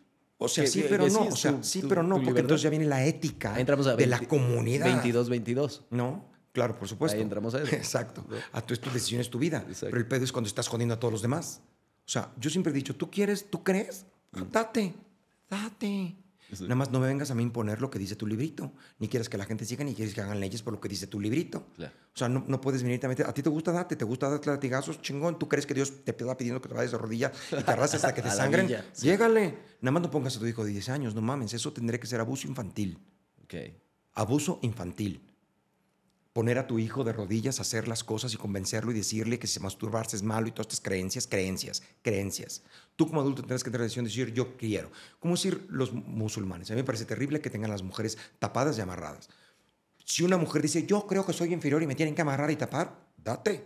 Pero tendrá que haber la posibilidad que uno diga, oiga, América, yo, Yo no quiero quisiera, ponerme- Me podrían rescatar de esta ¿Cómo madre. se llama el porque- hijab, no? Exacto. Yo no quiero que me latiguen por enseñar la pierna. Ah, entonces rescatemos a la señorita Sí. Como adulto puede hacer, ningún niño, a ningún niño puedes obligarlo a hacer cosas, que, a ningún niño. A ninguna persona, ¿no, güey? Como adulto, O sea, porque yo, lo que puedo, haciendo yo a como mujeres- adulto puedo aceptar que tú me sometas. Ok. Sí, sí, sí. Como adulto puedo aceptar, a mí me gusta que me peguen las nalguitas cuando somos el amor. ¿Está bien? Sadomasoquista. Yo siento cuando me pegan. me gusta. Ah, Eclesiástico. ¿Está bien? Yo, yo soy de la libertad, de- yo soy de decir, si tú quieres meterte coca y frito el cerebro, fríetelo, cabrón. Mejor que se maten esos hijos de la chingada. Claro. de una vez. ¿Por qué protegemos a los pendejos? De- de- protejamos a los adultos mayores y a los niños. Eso no está nuestra Sí, a la gente que no En medio puede. estás en tus putas madres, cabrón. Claro. Si quieres sacarte un puto ojo con un lápiz, sácate el ojo con el lápiz. Estamos en una ciudad donde si tú sacas el ojo con el lápiz, mandamos a la fábrica de lápiz, de la demandamos, retiramos los lápices del mercado, porque este pobre hombre se sacó con un lápiz el ojo, Claro, pobrecito. claro, claro. No, pendejo, no, pendejo. Él fue el que usó mal Sí, los lápices sí, no sirven. Entonces, tenemos obliga obligamos a la compañía de lápices a poner, no se meten en el ojo, ni en el culo, ni en la boca hasta la garganta. Cuidado con eso. No mames, no mames. A huevo, si le tienes que poner una instrucción de no se lo meta por la nariz. Por Así favor. como, ¿quién chingados iba a meterse el puto lápiz en la nariz? Pero ah, pasan. Como hay un pendejo y puede demandar. Siempre hay un pendejo. Por ser en pendejo. Estados Unidos, creo que, creo que el país donde pasa eso de las demandas frívolas de es que me quemé con el café caliente. ¿Te acuerdas de esa de McDonald's de la señora que se mí, tiró el café claro, en las piernas? Me ha pasado en Acapulco. Tengo Pues una, el café está caliente. Mis amigos de, no les voy a hacer comercial porque finalmente siempre me tratan bien, los de Live Aqua, Eso, así. siempre voy. Este, me platican cómo la gente llega y dice, es que la arena de afuera está muy caliente. No mames. ¿Quién dice eso, ¿Cómo? güey? Es- eh, Turistas. En el brochure no decía. No mames. Sí, se quejan. ¿Es real esta hubo- situación o es, fic- real. O sea, No, porque es suena a real. ficción. Es real. La arena está caliente. Métete, por favor, a las demandas que hacen. Es real. De, compré una bolsa de gummies, de gummy bears de dos kilos y me hizo mucho daño. Me la comí toda en la tarde. Pero pues sí, que el sol cal- Pues calienta sí, la cabrón. arena. Si te comes unos Ok. gummy bears toda la bolsa de dos kilos, te va a hacer daño. Voy a demandar Pero como no decía, no se No se trague, toda la toda la pinche bolsa. bolsa en un- una Eso sentada. no debería de proceder. Sí, no claro. debe proceder. Es una demanda, es la definición de demanda frívola, ¿no? Hay una mujer que demandó a un hotel, me estaba platicando en México, una mujer abogada, porque estoy reuniendo esas cosas. Demandó al hotel porque la llave se zafó del agua caliente y se quemó. Y yo decía, ¿y cómo cómo se zafó? Y me dice, estaban cogiendo en el baño con su marido, ella se trepó en la regadera, agarró de la llave y se zafó la llave. Como, Sí, no o sea, mames. ella en la demanda describió cómo Estaba, sucedió. sí, claro, por o sea, supuesto. no, no dijo Porque no había, esta, mano no se salió, no, se arrancó. ¿Cómo? Es que me estaba yo trepando con mi marido. O sea, tenía, ¿qué No posición mames, era señora. esa? Porque no entiendo. Tenía las nalgas arriba Yo no de sé la- cómo estaban parados, pero el chiste es que estaban cogiendo. Y entonces ella agarró una manija que sirve de manija, no sirve de apoyo Para para, colgarse, para coger. De columpio sexual. De columpio No, no sexual. un columpio sexual está bien amarrado de donde tiene que estar bien amarrado para no caerte. Es un trapecio perfecto. Exacto. para que entre, para que embone chingón. Exacto. Sí. Entonces no puedes demandar por usar No algo que no era así. Entonces, eso es lo que voy. Si eres un pendejo, es tu culpa. Eres un pendejo y yo llevaría selección natural si te matas. sí. Pero los protegemos. Entonces, yo creo que el abuso infantil está cuando a los niños que no saben, nadie nace religioso, No, nadie. Nadie nace racista. Nadie nace racista. Nadie nace racista. nos hacemos. Nos hacemos racistas, nos, nos hacemos religiosos. ¿no? Sí. Si hay una condición humana pinche por la que nos tenemos que educar. ¿Quieres ver lo peor del ser humano? Vete a un kindergarten, al jardín. Y vas a ver cómo se este es pelón, eh, tú no tienes mamá, tú... Y se burlan, y hay que decirle al niño, "Ch, no, no puedes burlarte del niñito porque no tiene mamá. Porque no, porque no se puede, cabrón. Porque hay una sociedad que estamos haciendo. Comparte tu juguete. Bueno, a eso vas a- al kinder. a que te eduquen. aprender. No, la aprender naturaleza humana, la naturaleza humana es como de todos los animales. Claro. Yo te voy a quitar esto porque puedo quitártelo. Claro. ¿Por qué no te lo voy a quitar si yo puedo? Eso es naturaleza. Eso es de animal. De animal, de la bestia sí, que somos. Claro, claro. Nos educamos para vivir Claro. con normas y vivir chido. Por eso tenemos todos un concepto de ética. Que por ejemplo, no todo, ahí es donde viene, no todo, la- no todas las partes de la religión. Creo que la religión ha, ha cumplido una función necesaria en La la, en la cumplió. evolución humana. La. Puede ser que estemos evolu- Ya, ya sigamos evolucionando cambiando, pero los 10 mandamientos son, no los puedes quitar. O sea, Los es lo- el son primer, diez la primera. Pero la, sí, pero es una brújula moral muy clara que neces- indispensable Sí, para pero poder no nacieron convivir. de la religión. La religión no es la dueña de la ética ni de la moral. Había reglas antes de Jesucristo y antes de, de los egipcios y en otros, otras Bueno, cosas pero que tenían fue la, primera vez que, o sea, los 10 mandamientos, eh, no por decirlo así, fue quedaron Es alguien los tuvo que haber plasmado en algún es lugar. un negocio. Pero El asunto es que estaba haciendo un debate la vez pasada con Regil, con un sacerdote, que yo decía, ok, entonces Adán y Eva existen. No, ¿quién dijo? No? el par sacerdote. Ah, ok. ¿Cómo no? Yo ya tendría conozco muchos sacerdotes que dicen, no, es la Es manera una que metáfora. Dios, es una metáfora Claro. y todo este pedo. Que sí, de eso se tratan las historias bíblicas, son enseñanzas filosóficas. Hay no te que las la tienes que tomar literal. Hay gente que la toma literal según Claro. su religión. Pero ¿qué pasa entonces si no existió Adán y Eva? No hay pecado original. Si no hay pecado original, ¿a qué vino Cristo? Porque murió por nosotros si no hay O sea, realmente se un cae, se cae toda la filosofía si le quitas un dominó. ¿no? Claro. Es como un Entonces, ¿a qué vino Jenga. Cristo a morir por nosotros si no habíamos pecado en primer lugar y era nada más una metáfora? Claro. Y entonces se acaba el negocio. De te tienes que bautizar y se acaba el business. Claro. Si la iglesia saliera a decir, cualquier iglesia, miren, esto es lo que nosotros creemos. No estamos seguros. Puede ser una gran mamada, pero creemos que te tienes que cortar el pito si eres judío, si, este, bautizar si eres La neta, tal, me, me hubiera gustado hacer- que me preguntaran antes de tomar esa decisión. La neta, sí, la neta, si existiera una. Yo creo que con todas las operaciones y los tratamientos de cirugía plástica que están invitando, van a hacer una prepuciotomía. Repusiotomía. Re- repone prepuciotomía. Repone pro- prepuciotomía. Si hubiera esa posibilidad, ¿sabes qué, Odín? Eh, Puede ser que. Haya gente que se la quiera O sea, hacer. lo que pasa es que me gustaría probar qué se siente con. No, no, No, tuve la decisión porque es a la, a la semana. Y- y religiosa. sí. sí, sí, sí. Bueno, en mi. Bueno, ok, sí. Sí, en, en este caso. Sí me gustaría. Hay Doctores, hay otras cirujanos son- plásticos, hay otras por que son- favor. hay otras que son por, por, porque, por higiene, porque está mejor. Eso era, pero eso era como en la época antigua, porque seguramente sí se acumulaba. Y hay mucha gente que y- tiene, no, no termina por bajar el prepucio por completo, entonces le No, no me lo ensucia, sé entonces tan a te- detalle, pero no, sí, ok. no, Hay todo un asunto de por qué, ¿no? Pero tienes razón, o sea, hu- hubiera estado chido, está chido cuando tú tienes la decisión. Si igual y te gusta de, ¿no? De cabeza de soldado alemán, dices, chingón, ese es mi look, ¿no? O sabes que yo quiero creer en esto. Como. Yo creo que a los niños se les debería educar con un mira.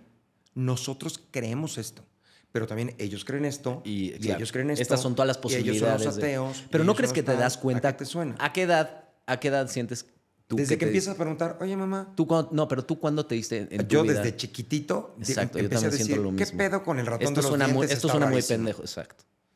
¿Qué pedo Sí. con los Reyes Magos? ¿Qué pedo? No suena lógico. No suena lógico. O sea, ¿por qué me No, hablas de.? ¿dónde ¿Sabes qué me pasaba a mí de repente cuando iba a esas cosas religiosas? Que decía, "E- este libro me está diciendo que el Dios misericordioso desató su ira furiosa y acabó volcánicamente. Entonces dices, ¿cómo? Hay como una yuxtaposición aquí medio rara de. Me estás diciendo que es todo bueno, pero a la vez todo malo te si la cagas, güey. Se le da el libre albedrío para que haga todo Sí. lo que él quiere que Sí. hagas. Pero. Tienes toda la libertad de hacer lo que yo quiera. Y si no, te vas al infierno. Exacto. ¿Cómo? ¿Cómo? Entonces no es libertad. Que yo le decía al sacerdote ese día que discutíamos. Entonces, si hubiera libre albedrío sería, mira, puedes adorarme a mí o al otro cabrón, no hay pedo. Claro. No te voy a hacer daño. Cuando te mueras y cuando te vienes conmigo, te vas con el otro cabrón, con te vas a Satanás. otro lugar. te vas con Satanás a echar a desmadre. echar desmadre. O hay, otros, hay otras opciones. En el IVA, Pero si en una relación, exacto, si tú, tú, y yo- tú, tú y yo estamos en una relación y te digo o me amas o te arranco los huevos y te mato, puedes decidir. Como putas, ¿no? No, pues sí, te amo. No. Por si la opción es que me arranques los huevos y me mates, pues te adoraré, adoraré, adoraré. ¿Sí me explico? Que esa es, esa es la manera de vender la religión original. Sí. O cumples este set de peor es que reglas. ya se volvió un negocio. Sí, pero si, si no hubiera... Ahora, es a lo que voy. Estoy totalmente de acuerdo. Es un 100% un negocio. Y si ves cualquier... la- lo que estábamos hablando hace rato, la película del Padrino, te das cuenta que es el, el negocio más macabro porque, digo, ya, si no vieron El Padrino, ya se las Sí, no, jodí. sí, ya, no, me se las jodí la, la parte 3 y ya es de 1970. No chinguen. Pero justamente la conclusión al que, a la que llega el peor mafioso de mafiosos de Estados Unidos es que donde él pensaba que era lo más limpio, está lo más sucio, lo más oscuro y lo más... ¿Y lo más cabrón? Sí, lo más cabrón. No, es que finalmente, o sea, ve la, que digo- la vida que llevan los pastores. Los pastores en las iglesias y en Estados Unidos. Sí. Coches, casas, aviones privados, no pagan impuestos. Bueno, los de... Sí, sí, sí, sí. Hay, muchos, hay muchas religiones que son religiones por eso. Claro, Por- sí, claro, hay muchos pastores que son Sí, pastores por eso, que en su vida privada no creen nada de eso lo que dicen. sí. Vamos, hay muchos podcasteros que no creen lo que dicen Claro. Bueno, pero eh, por... y ¿a que lo venden religiosos. religiosos. Ah, ok. Es que Hay- nunca he hay- escuchado un hay podcast unos- religioso, güey.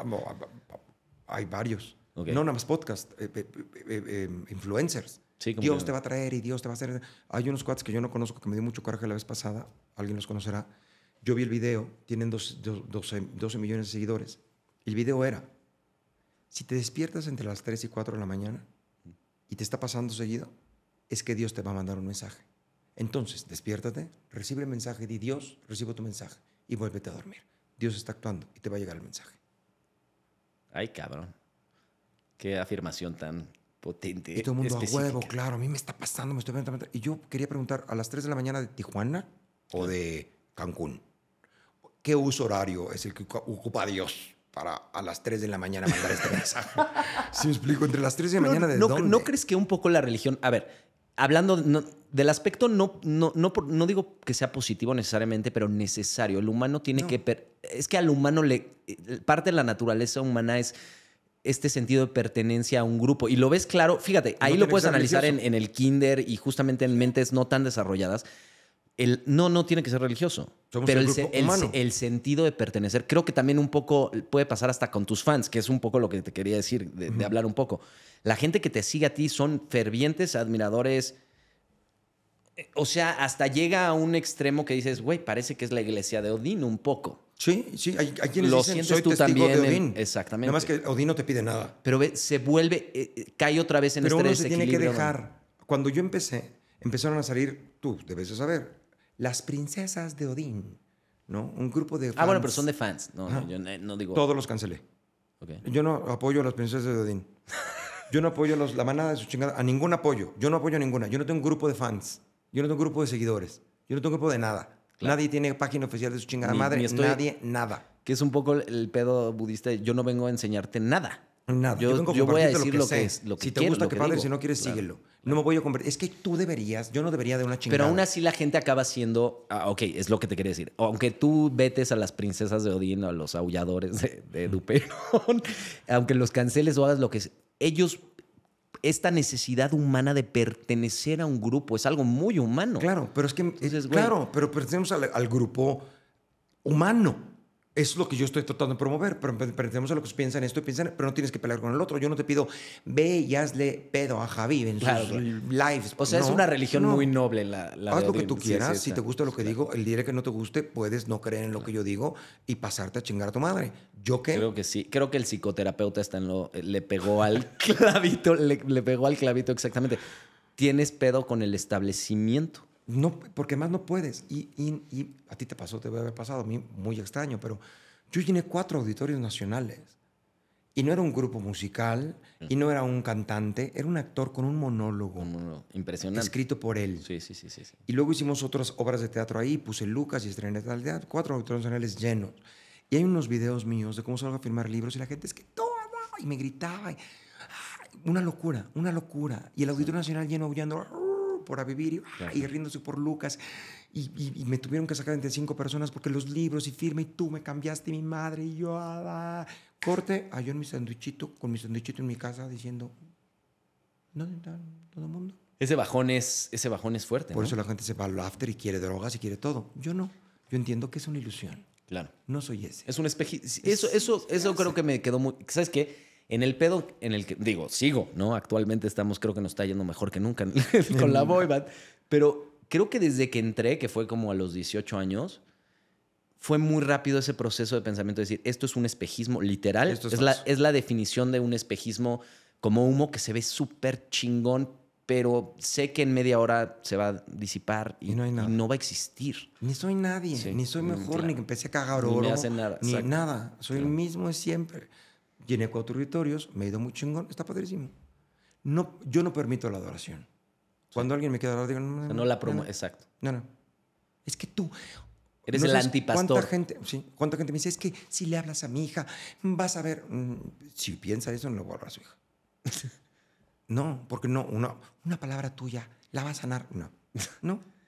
La gente trata de, de edificar, como de, cre- de hacer un culto. eh, again, Ajá. otra vez, es, es como una tendencia humana de querer hacer un culto de adoración de Claro, todo. Y, es- y esto se está viendo ahorita en el fenómeno de los influencers, de, ¿no? Claro. de que casi casi un, un güey se convierte en gobernador porque su esposa es la Porque es mejor popular, influencer. porque su puta madre. Exacto, Pero uno tiene que tener la conciencia de decir, a mí no, yo no me voy a dejar atrapar ahí. claro.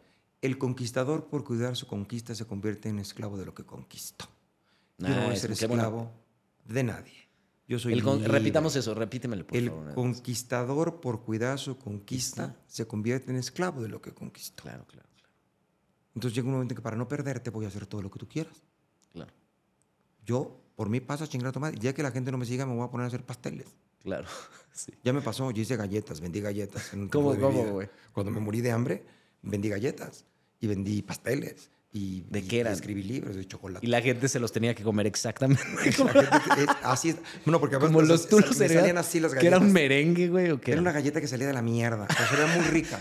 Ok. o Entonces sea, decían, sí se vendieron, güey. Serían buenas. Sí. Ok. Y la gente me decía, es que sí, están como muy llenas de bolas. Y yo, así me salen.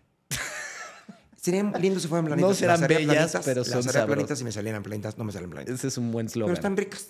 No son no bellas, pero son sabrosas. Exacto. Eso hubiera sido el. Y la gente me las compraba. Y, y pinté, hice papel maché, hice pintura, escribí y, y cosas. Funcionó el monólogo, funcionó el Tejido libro, de funcionó- punto la- No sabes todo lo que hice. Tengo ahí una, una Guau. clinera y tengo unas cosas de barro que hice cuando dije voy a hacer. ¿Pero vendías las sea. cosas de barro? Acá Lo- del- o sea, de la película de Ghost. hacer- empecé a hacer cosas para ver dónde pegaba. Ok. ¿Dónde pegaba? ¿Eso en qué, en qué cronológicamente dónde estamos Cuando me ahí? quedé en absolutamente sin nada de dinero. O sea, después cuando- del CEA. Después del CEA, después de Televisa, después de que me fue bien. Antes de Oscar Cadena. eh, después de Oscar Cadena. Ah, después de Sí, Oscar Cadena. O sea, yo iba trabajando bien, Qué interesante. me, quito la me quitan la exclusividad, me quedo sin trabajo en Televisa, Ok. este, termino de dejar clase en el CEA, me quedo sin nada. Dije, hay que hacer algo.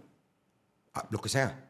Escribir, dirigir, actuar. Pero qué papel no queda- pero no te que quedaste algo. inmóvil. No, nada, hay que hacer lo que O sea, sea. Porque que además, tampoco soy, por eso no quiero ser religioso, ni soy nada.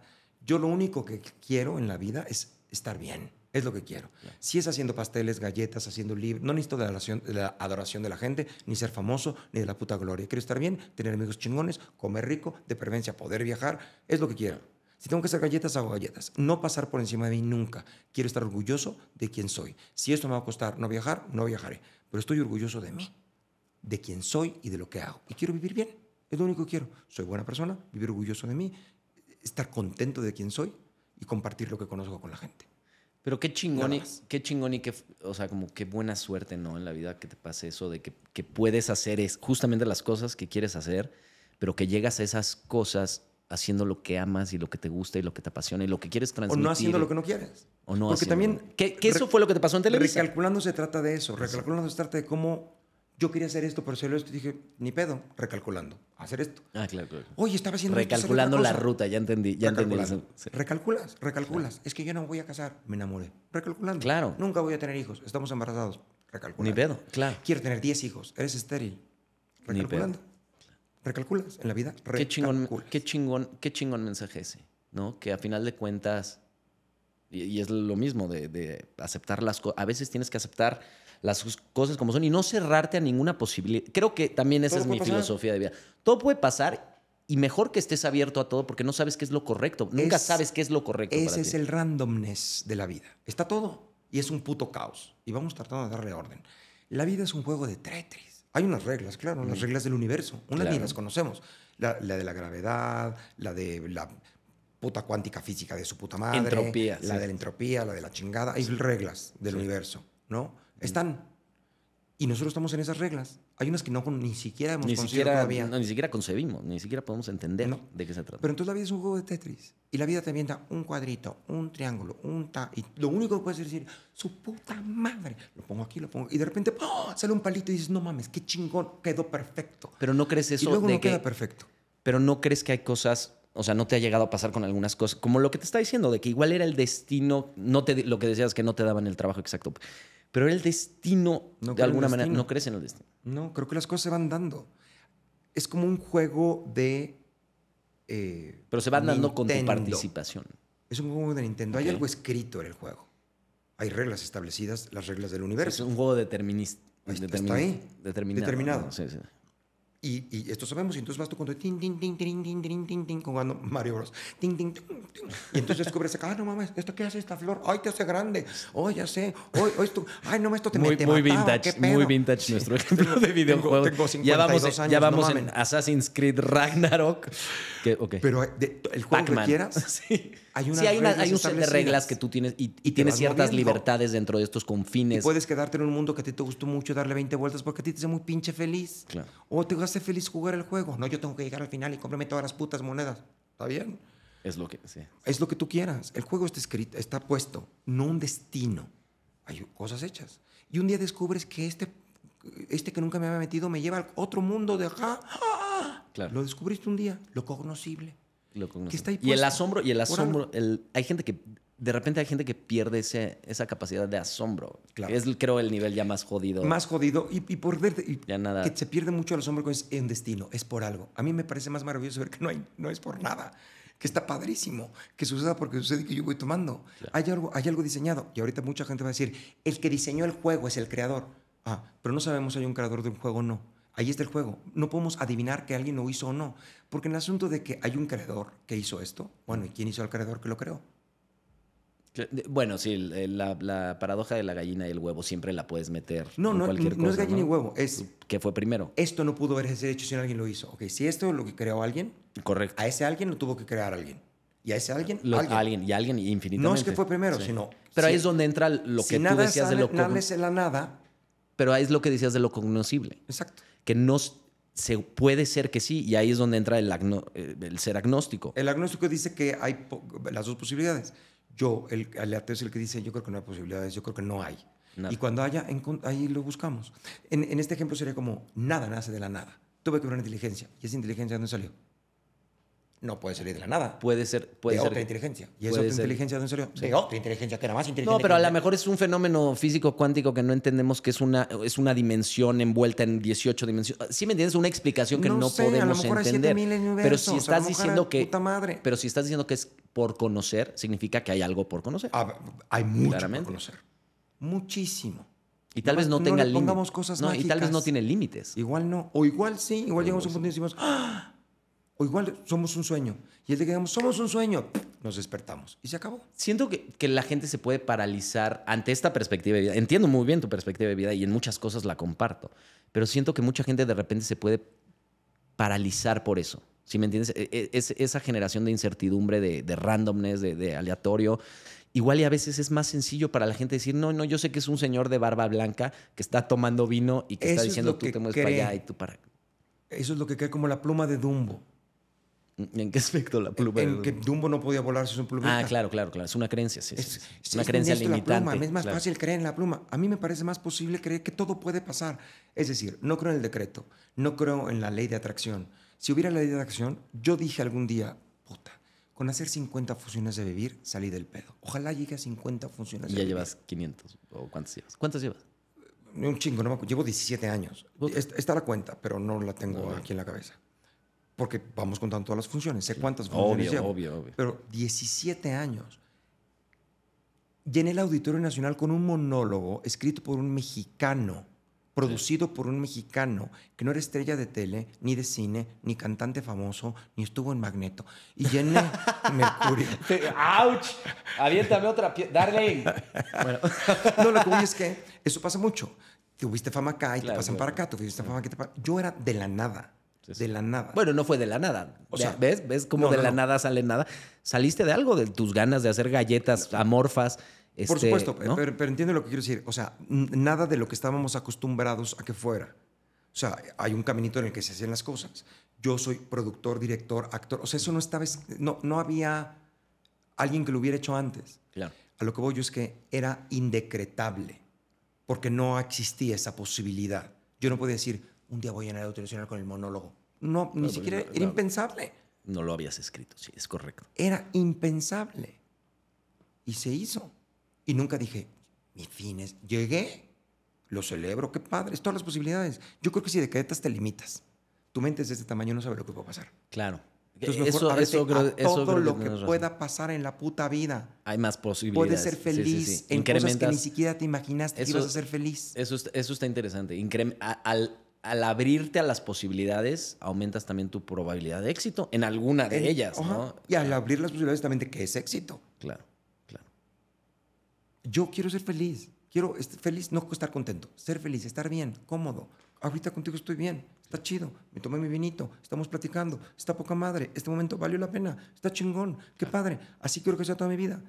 Va a haber temblores, ajá, va a haber pandemias, terremotos. Bueno, le voy a entrar. Pero voy a traerme, tratar de irme por pasármela bien. Comer rico, viajar, conocer gente, tener pláticas chidas. Es lo que trato de arreglar mi vida para allá. A donde te lleve el momento eh, Claro. y lo que te vaya diciendo. Pero ¿qué te dice? Y ¿Qué tengo hay un algo- cierto plan. Por ejemplo, Claro. planeé venir a hacer tienes contigo esta entrevista. claro, si no, no, podrías vivir. Si no tienes un cierto Tienes un plan. Claro. Nada más que cuando se te frustra el puto plan, pues Tienes dices, que bueno, recalcular. recalculas y ya.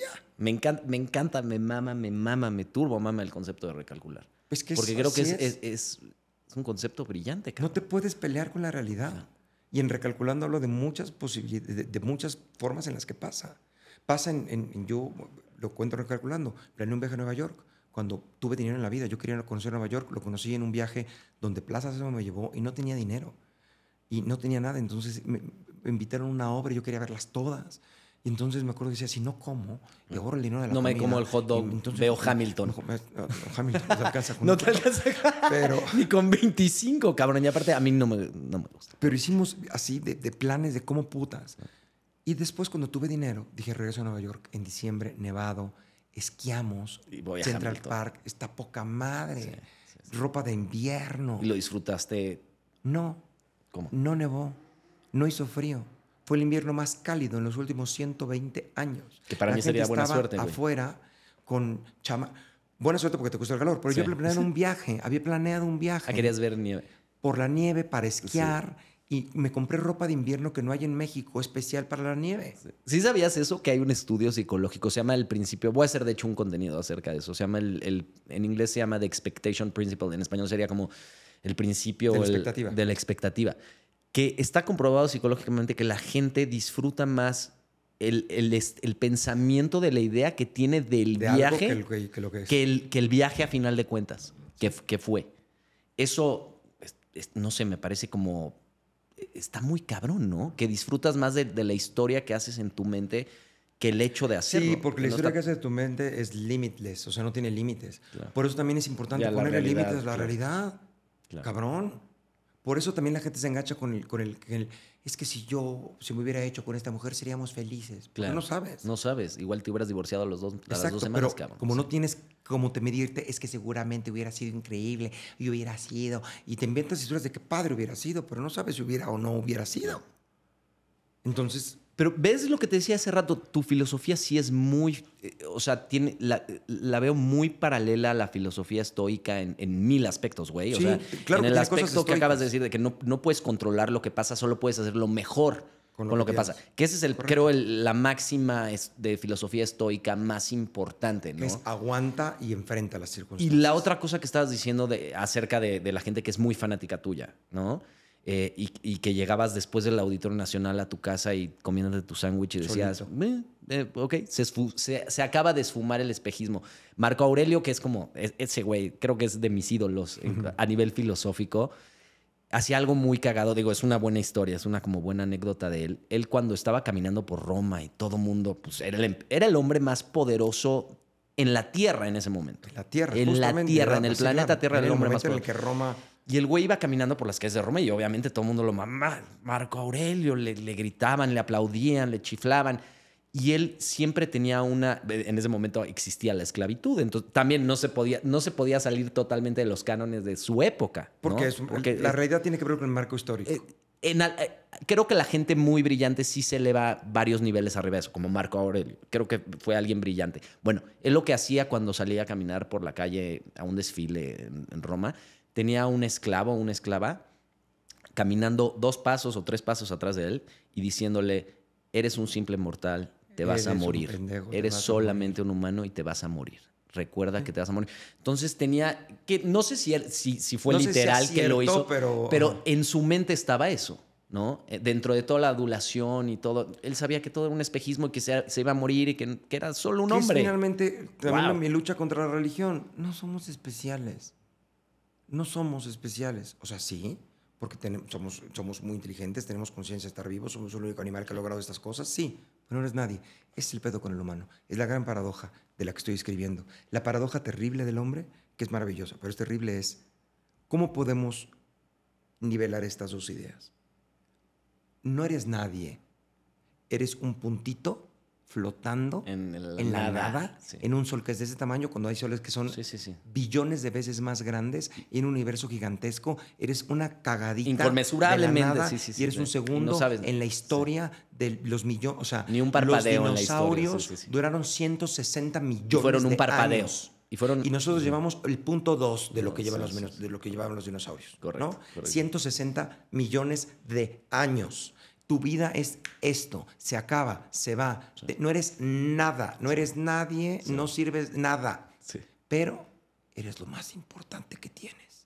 Eres el centro de todo De tu tu universo. eres, eh, somos la humanidad. Es el planeta en el que existe vida que conocemos ahorita. Somos el centro de todo porque somos los capaces de verlo. ¿Cómo puedo lidiar entre soy esta pinche maravilla que no es nada? Eres nada y eres todo. O sea, pero ves, existen esas, existen esas contradicciones en la vida. Eres La vida nada es una y eres paradoja. todo. La vida todo es una La vida es una paradoja, estoy de acuerdo. Y hay que tratar de vivir en la paradoja. Por eso me cagan las certezas. Claro. Está escrito, es el destino, así es. ¿Por No, así? no, señor. Todo en la vida es mayormente. Mayormente. Es lo que podemos ver. Mayormente sabemos que si tomas estas quimios, te curas del cáncer. Mayormente. Sí. Igual las puedes tomar y morirte. Y la gente, pero si usted me dijo que con las quimios, ah, Sí. usted me dijo que iba a pasar. Pues es lo que sabemos hasta ahorita, pero igual no pasa. Mayormente, si no te drogas, vas a vivir bien. Pero igual te tropiezas y te quedas pendejo. O te drogas y vives bien. O te drogas ¿no? y vives Pues, bien. La Pero- tendencia del Pero mayormente, la gente que se ha drogado mucho termina matándose y jodida y la chingada. Claro. Mayormente, si tomas y te pones pedo todas las putas noches, mayormente vas a tener un accidente de coche. Claro, no, sí, mayormente. Hay más Puede probabilidad, que no. puedes ayudar, Entonces, todo en la vida es mayormente. No hay ninguna certeza. Todo es mayormente. Entonces, mayormente, cuídate, mayormente haz lo que debes hacer, mayormente no fumes como chacuaco, mayormente Otra cuídate. piedra, sí. Mayormente cuídate. Bueno, o hazlo, pero again, también. También, o, podrías o hacer de haz, tu o vida una hazlo- mierda, haz lo de que tu vida una un papalote, lo Por que quieras. supuesto. Y no a Que todo, es otra cosa. no a todo mundo le pasa lo mismo por hacer lo mismo. Eso también es un error, creo, un Todo poco es mental. mayormente. Claro. Mayormente la gente que fuma le tiene tendencia, ahorita. sí. Mayormente. Puede que no. Para mí, cuando mayormente me puedo matar, pues no lo hago. Mejor- porque es un volado mejor. que no me quiero jugar. Sí, sí, sí, sí. Yo, sí. Porque tienes yo- el derecho yo- de jugártelo. Yo mejor. prefiero estar vivo que muerto. Yo. Pero de todas maneras te vas a morir. Sí. Por más que te cuides. Y... No, y, a- viva, y aparte, no, y ahí te va otra cosa que, que esa sí es un poco mi filosofía. También hay gente que se cuida toda la vida de, de- ¿Te acuerdas de la canción de Alanis Morissette, la de Ironic? Justamente esa canción Ajá. lo dice como muy bien. Isn't it- ironic? El güey que esperó toda su vida para hacer el viaje y justo cuando lo- hace el viaje se estrella. También, Odín. Sí, O sea, también eso claro. puede pasar. ¿no? El pedo Mayormente. Con esto es, el pedo con esto es la paradoja. La vida es corta, tómate el vino, gástate el dinero, cómete el chocolate, fúmate la mota, pero también la vida puede ser larga. No te comas todo el puto chocolate, no te metas tanta mota, cuida tu dinero, porque vas a llegar pobre. Yo no voy, yo, yo, yo, Dindo Pairón, ya lo dije alguna vez, ahora que perdí todo mi dinero en la pandemia, que perdí todo mi dinero y mis ahorros porque no pude ¿Perdiste hacer todo? teatro, todo lo que tenía ahorrado. O sea, cero, ¿te quedaste cero me lo pesos? gasté en- cero no, pero, pero ahorita todavía debo Hacienda y debo, y debo deudas de, porque mantuve mi empresa. Porque no la podía cerrar. Porque en el momento en que pudiera hacer teatro, no iba a hacer contrataciones, en escenografía. Sí, sí, sí, entiendo, no, entiendo. tenía que mantener la empresa para cuando pudiéramos trabajar. Me quedé sin dinero. O sea, tengo todavía una reservita, pero es mi última reserva. Mi última reserva. Y ahorita está entrando dinero y ya no tengo que ponerle. Pero durante mucho tiempo tuve que ponerle. A lo que voy es que... Pero te refieres a tu nivel de vida, evidentemente. o O sea, porque no igual y otra persona podría vivir 100 Sí, años o con sea, lo que es tu so- reserva. No, so- no porque Puede tengo ser. una empresa. O sea, si fuera yo solito, sí, claro, no 100 años, no. O sea, No, pero también para tus mantener gustos. una empresa, para tener tal y tal, sí. Mm. O sea, como cuando digo me quedé sin dinero y debía ocho meses de renta, sí, no eh, vivía en África muriéndome de hambre, no.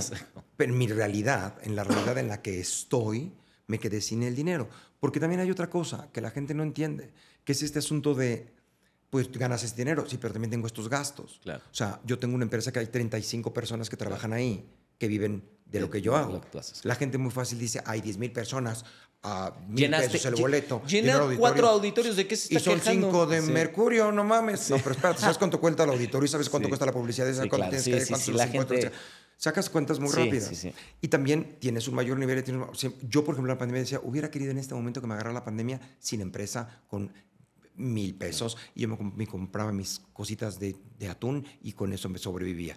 Pero me agarró teniendo que mantener, porque no corría nadie. Y una idea brillante. ¿Por qué no vendiste galletas? No corría, no, no se podía hacer nada. galletas la puta amorfas. pandemia. Ni galletas Nada amorfas, podía güey. No, nadie te compraba nada. O sea, de, de Claro, no querían empecé- tocarlas. Galletas con COVID. Y ya todo el mundo vendía desinfectantes y todo este pedo. El asunto es que llegó un momento que dije, ¿y si me gasto todo el dinero no me puedo recuperar? Y pienso en algo que yo no quiero. O sea, yo tengo un dinero ahorrado no para ser feliz. El dinero, y eso sépanse los señores, el dinero en el mundo en el que vivimos te compra libertad de maniobra. 100%. Es lo que te sí, compra. 100%. No te compra más, te compra la capacidad de decir, no voy a hacer ese trabajo porque no me da Sí, mi de chingada hacer lo que quieres. tengo de Te compra vivir". la libertad Te de compra hacer lo que libertad quieres. en este mundo Sí. en el que vivimos. Muy importante. Libertad, tener esa libertad. Ahorra para tener libertad de movimiento en tu vida. Si me hubieran explicado eso de chavito, lo hubiera ahorrado desde mi primer puto cheque que gane. Para llegar a una libertad. De, a las mujeres que se casan, trabaja, haz algo, para que en el momento que quieras digas, ya no quiero estar con este cabrón y me puedo mantener sola. Claro. Y puedo hacer algo. Ten un departamento, ten, vamos a compartir, haz algo. Esa es libertad en, este, en, en el aquí y el ahora, en el marco histórico en el que vivimos. Entonces, llegó un momento en que dije, yo no quiero tener 70 años y no saber de qué voy a pagar la renta, ni de qué voy a vivir. Yo no tengo hijos, no voy a, hijito, me traes. No, yo no quiero decir, ah, me pueden prestar. Es que yo no quiero. Como no creo en nada, me mato. Esa fue mi solución, me mato. Voy a chingar, que al fin de cuentas, me mato. Si usted pone la chingada, me mato. Le voy ¿Cómo, a estar, cómo, güey? Me mato, me voy. O sea, literalmente. Literalmente. Yo he vivido muy chingón, está bien. No es muy chingón de dinero. Y, no, O sea, ¿pero a qué te refieres? Si no, si no tienes... si no sé cómo vivir y no puedo mantenerme y no sé cómo voy a pagar mi renta y no tengo que comer y, y- y- y necesito... y yo no pienso vivir en esa angustia, no quiero, a mí no me interesa, me mato. Igual si me da un cáncer terrible, lo voy a, le voy a entrar a los putazos. Cuando la vida se ponga de muy de la chingada, me Claro. voy. No es a huevo, vivir no es a huevo, no es a huevo. No es, No, no, sin un no ojo, sin un pie, sin un... No importa, ni la, arrastra- yo no. Habrá Ok. gente que sí, llégale. Tú, Sí, pero eso, eh, tierra, eh, ni enojo, ni eso nuevamente es una Es medida, es una medida personal. Claro, por o sea, para ti ya no tener, no tener la incertidumbre de la renta o de la comida, de, De, de no vivir bien. no vivir, ok. No vivir bien. De no vivir como quieres vivir. bien. O sea, porque yo, si me dices, tienes tu departamentito chiquito en tal parte y tu comida todos los días, no vas a viajar, pero una vida chida, está bien. Igual y con ya eso- viví, ya viajé, con eso que me esa frase de, de- para, para la persona que no sabe lo que es suficiente, es una frase igual estoica, ¿no? Que la Sí. para, la, para la persona que no sabe lo que es suficiente, nada es suficiente. Correcto. Entonces sí tienes que saber qué, qué es, qué es suficiente para ti. Yo, como te lo decía, Exacto. mientras pueda vivir bien. De joven, cuando no tuve dinero, viví bien. Ya, De viejo, sin dinero, no vives tan bien. no vives también. Bueno, No. Los viejos cuestan. Pero en qué punto, en qué, dinero en de qué salud, punto. de no, tal, entiendo, de entiendo. Entonces sí, sí, es una. De hecho, es la enfermedad más importante que- a la cual tenemos que encontrar cura como humanidad. Para mí, sí, esa es mi creencia. Igual Sí, hay mucha, sí, sí, sí. mucha gente piensa que no, que el ciclo de la vida y eso. Yo creo que, que has oído hablar de la singularidad. No. No creo. La singularidad es, es- es como una escuela. No, pues sí, es, es una escuela de, de- de pensamiento que, que dice que a final de cuentas el humano va a llegar a tomar control de su evolución y a ser inmortal. Porque nos vamos, sí. porque nos Sí, vamos a fusionar con las máquinas. No, y que porque podemos ya también meternos en el ADN y poder Exacto. retrasar la vejez. y podemos más- más que ya vamos a- Por diseño. Más que vamos a, a pasar de a, a ser de un organismo, de, un ser orgánico a un ser inorgánico o híbrido. Y creo van que a poder trasplantar tu cerebro a una Claro, computadora. exacto. Y, creo que por ahí va el pedo. O, o viste Black Mirror, ¿no? Por ejemplo, Ajá. que de repente ya subían a la gente que se, se moría, subían su conciencia a la nube y entonces vivían en los ochentas o en donde quisieran estar. A lo mejor somos eso, somos una nube. A lo mejor somos una nube. Sí, sí, sí, nos ponemos en eso. Pero yo creo que eso es algo como bonito de la ficción, ¿no? Que la ficción siempre llega a convertirse realidad. Digo, no sé si vamos a tener un parque de, de dinosaurios, no sé. No sé. En algún momento, pero puede ser. Entonces, creo que muchas de las cosas que a ti te preocupan, a final de cuentas, yo creo que vamos a solucionar el tema de, la vejez, de las enfermedades. Probablemente, no sé si cuando yo tenga cuando, 80 exacto, no años sabes si te va a tocar a ti. y no sé de qué me voy a enfermar o no. Claro. Lo que sí entiendo es cuando la vida para mí no sea digna, para mí, a lo mejor para mí la vida no digna, para ti es súper digna. Súper, exacto. bien. Es que no hay. Porque muchos religio- mucha gente si nos está- que nos está viendo en este momento, si es gente de religión, eso lo tomaría como pecado. Porque en teoría tú no, la vida te la dio alguien más, ¿no? Una- un ser superior. Que y, ellos no y- se maten. Y no es tu derecho. Lo que no pueden hacer es reglas para que yo no me mate. Exactamente. Tú no te quieres matar porque según tu Dios no quiere, ah, está bien. Lo cual me parece raro, porque si no, Dios no te permite que, o sea, Dios te dio la vida y usted la puede quitar. Si porque tienes libre albedrío, ¿por qué anda te el lo habría de Papa en- limitar, no, no? y además porque al de Papa en un papamóvil blindado. A lo mejor Dios se quiere chingar de un balazo y ustedes no lo están dejando. Bueno, sí. Si tienes tanta fe en Dios, salte a la calle. Exacto. Dios te va a cuidar, ¿no? Sí. Porque si tienes tanta fe y no, te vamos a ver cuando todo lo momento que y te, Dios di- sabe. te dirían, pe- pero hay que ayudarle, ¿no? Al ser- al- Por eso, al Dios no pierde. Claro. Ayúdate que yo te ayudaré. Ah, yo te voy a decir lo mismo. Ah, sí. Tú, tú trabaja, que, que yo, yo te conseguiré dinero.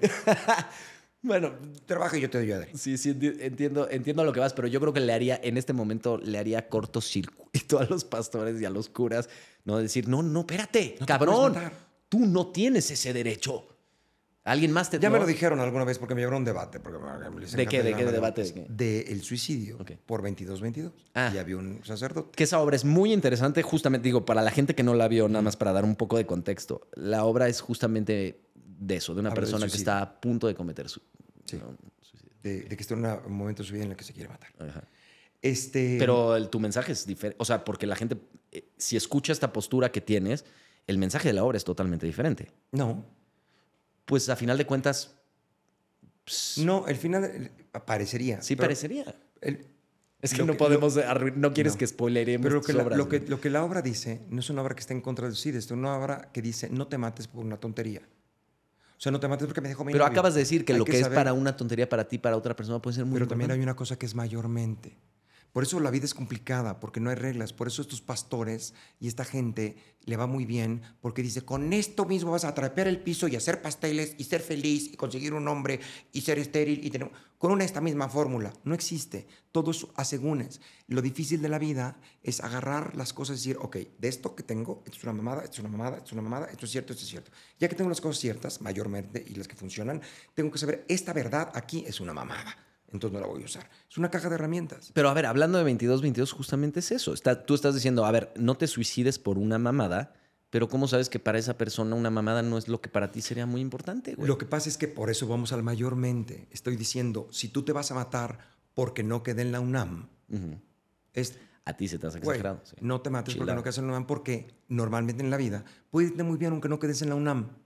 Me voy a matar porque estoy sufriendo este cáncer que me carcome el cuerpo y no quiero vivir así. Ah, no, bueno, sí. Sí. Yo si cago en coma no quiero vivir en coma. Por favor, desconecten. Pero muchos religiosos te dirían, carga esa cruz. güey". Ah, me importa los religiosos, que Exacto. hagan lo que quieran. Claro. Yo estoy diciendo sobre mi vida y sobre lo que yo quiero decidir. Claro. Entonces, lo que te estoy diciendo me voy a matar porque se cayó el vaso. No, no, para mí es importante, estás pendejo. Sí. No, que se caiga un vaso no es importante. Hay cosas que, por eso hay cosas en las que pusimos de acuerdo, cabrón. Por eso estoy diciendo mayormente. Es no te mates por una estupidez. Hay estupideces que son estupideces. Son estupideces. Estamos confundiendo el respeto Entiendo, últimamente entiendo. Pero ¿dónde pintas la raya? en la ética No, común, en, en, No, en no, ¿dónde pintas la y- raya de lo que es una estupidez? Nada más. es, es Sí tienes que definirlo de de, nuevo, alguna manera. no es borrosa, esa según, esa según, esa según, eh, si, eh, hasta donde yo pueda luchar, hasta lo que sea, lo que se puede cambiar, lo que no se puede cambiar. Porque finalmente si nos perdemos en la de, pero entonces, ¿qué es verdad y qué es mentira? No, normalmente, seguramente aquí, en una crisis económica, en un- ¿qué puedo cambiar o no? Es como preguntarte, ¿no quiero vivir o no quiero vivir así? Ah, no quiero vivir así. Ah, bueno, vamos a ver si lo podemos cambiar. No, no quiero vivir ni así, ni no así, ni de la otra manera. Ah, entonces, mátate. Ok. Es que, ent- y entiendo a nivel, a nivel filosófico lo que estás diciendo es como suena, es, es muy lógico, ¿no? Y cada quien debería de, de poder, es como el aborto, ¿no? Sí, cada quien tendrá que poder decidir. Pe- eh, A lo que voy es, pero nos tenemos que poner de acuerdo en cómo violar de la señorita. No te la puedes violar, no, si la señorita no quiere, pero es mi instinto. Sí, pues tenemos unas ciertas normas Sí. donde para poder vivir tenemos esto. Igual con el suicidio, igual con el aborto, igual con... Hay que tener Bueno, que en muchos reglas. países está legalizada la eutanasia. Precisamente, claro, o sea, por un poco aceptando esta Se tiene perspectiva que que legalizar. esta perspectiva Bajo que ciertas tienes circunstancias. bajo ciertas circunstancias. Y hay gente que puede decir, ¿sabe qué? Esto no es vida. Ya se me murieron mis hijos y mi esposo y mis amigos. Tengo 90 años, ya sobrevivir al mundo. Sí, que- Estoy aburrido. De esas personas que parece que, que lo No, están deteniendo como con hilos. Sí, hay sí, un video en, en- en- en TikTok donde está la, la, la diciendo, ya no quiero vivir. Ay, Abuela, ¿cómo, aguanta, ya no quiero. Ya no, mames, quiero. ¿Es neta? Sí. No lo he visto. Sí. Qué horror. Ya no quiere. Y entonces hay países donde dices, ya me quiero morir. Ya, acabé. Y te dicen, claro que sí, señora. tome". Sí, tome su forma. Duérmase. Esta es la forma que tiene fíjate que en llevar. esos países donde está permitida la eutanasia, el suicidio asistido, en ese sentido, yo no sé, sí, sí. suicidio asistido, me quiero matar porque es imposible, no es vivible por la fibromialgia, ya no tengo cura. Es lo mismo, si llegaras a decir, me quiero matar porque mi novio me dejó, no te vamos a dar pastillas porque no te dejó. Claro. Que es un poco e- este tema que está sucediendo de, de, eh, me quiero quitar las chichis porque soy hombre.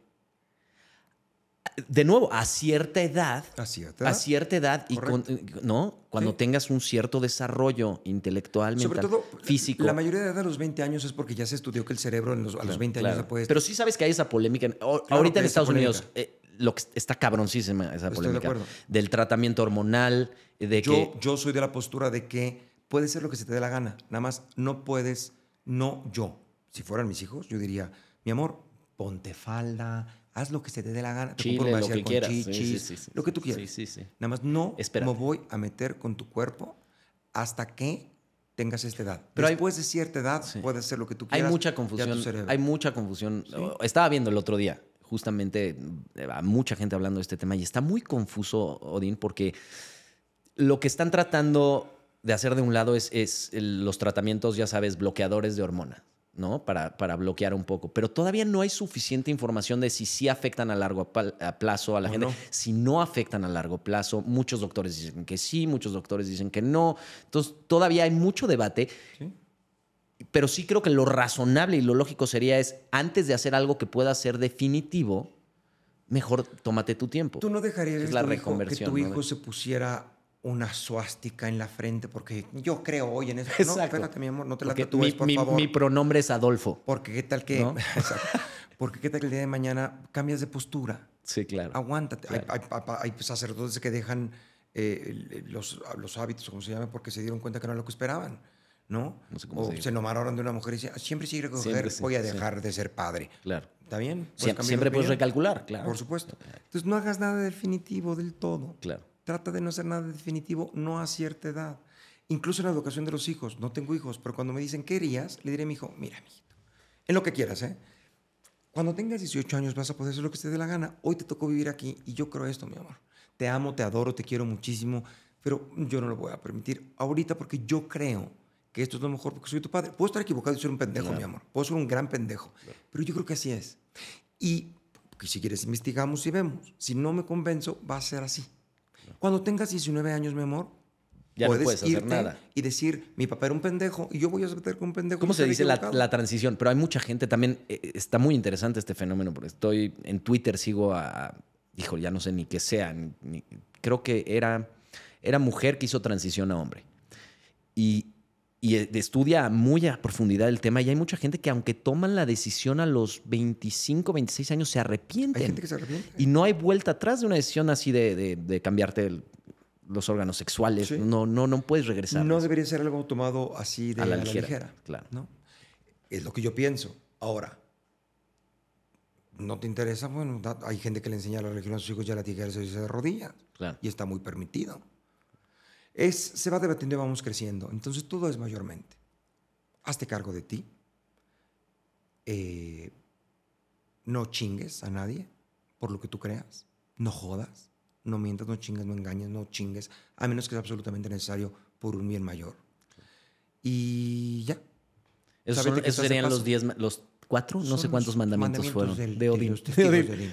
Tómenselos muy a pecho. Y otra, otra que tengo, estoy haciendo, estoy haciendo una cosa sobre eso, sobre cómo, que, sí, porque bromeo que no crean las religiones. Entonces estoy haciendo una así como, una de las cosas que estoy diciendo que son importantes en la religión de Odín es el goce de la vida.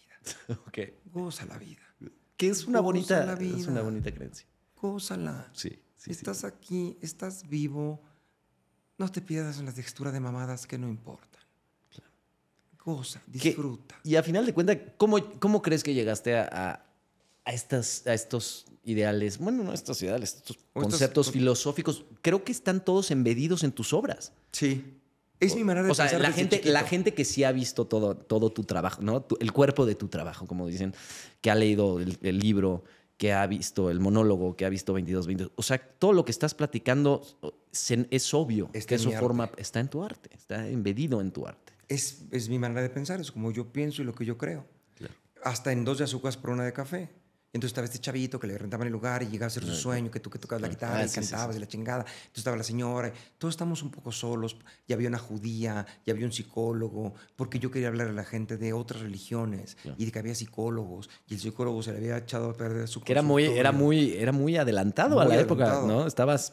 Y ahorita decía- está el tren del me mame decían, de. Me decían de repente, es que la gente no va a saber con su psicólogo. Ay, se no. enterará. Se enterará. se Así enterará, aprenden. Aprenderán. Claro. Había una frase que decía, que me lo decía un amigo, que la puse en el en- en- con, con el papel que hacía Emilia. Emilia era la neurótica. Y entonces estaba este psicoanalista ahí. La historia era, la gente se la cuento rápidamente. Ya tenemos que terminar que yo mañana. Tranquilo, tranquilo. Sí, sí, es sí. la sí. una de la mañana. Ya, ya, ya casi acabamos. Este. No, tú y yo nos vamos a seguir hasta las putas tres, pero aquí Darling ya se durmió, yo creo, del otro lado de la cortina. Charlie aquí está babeando. Este.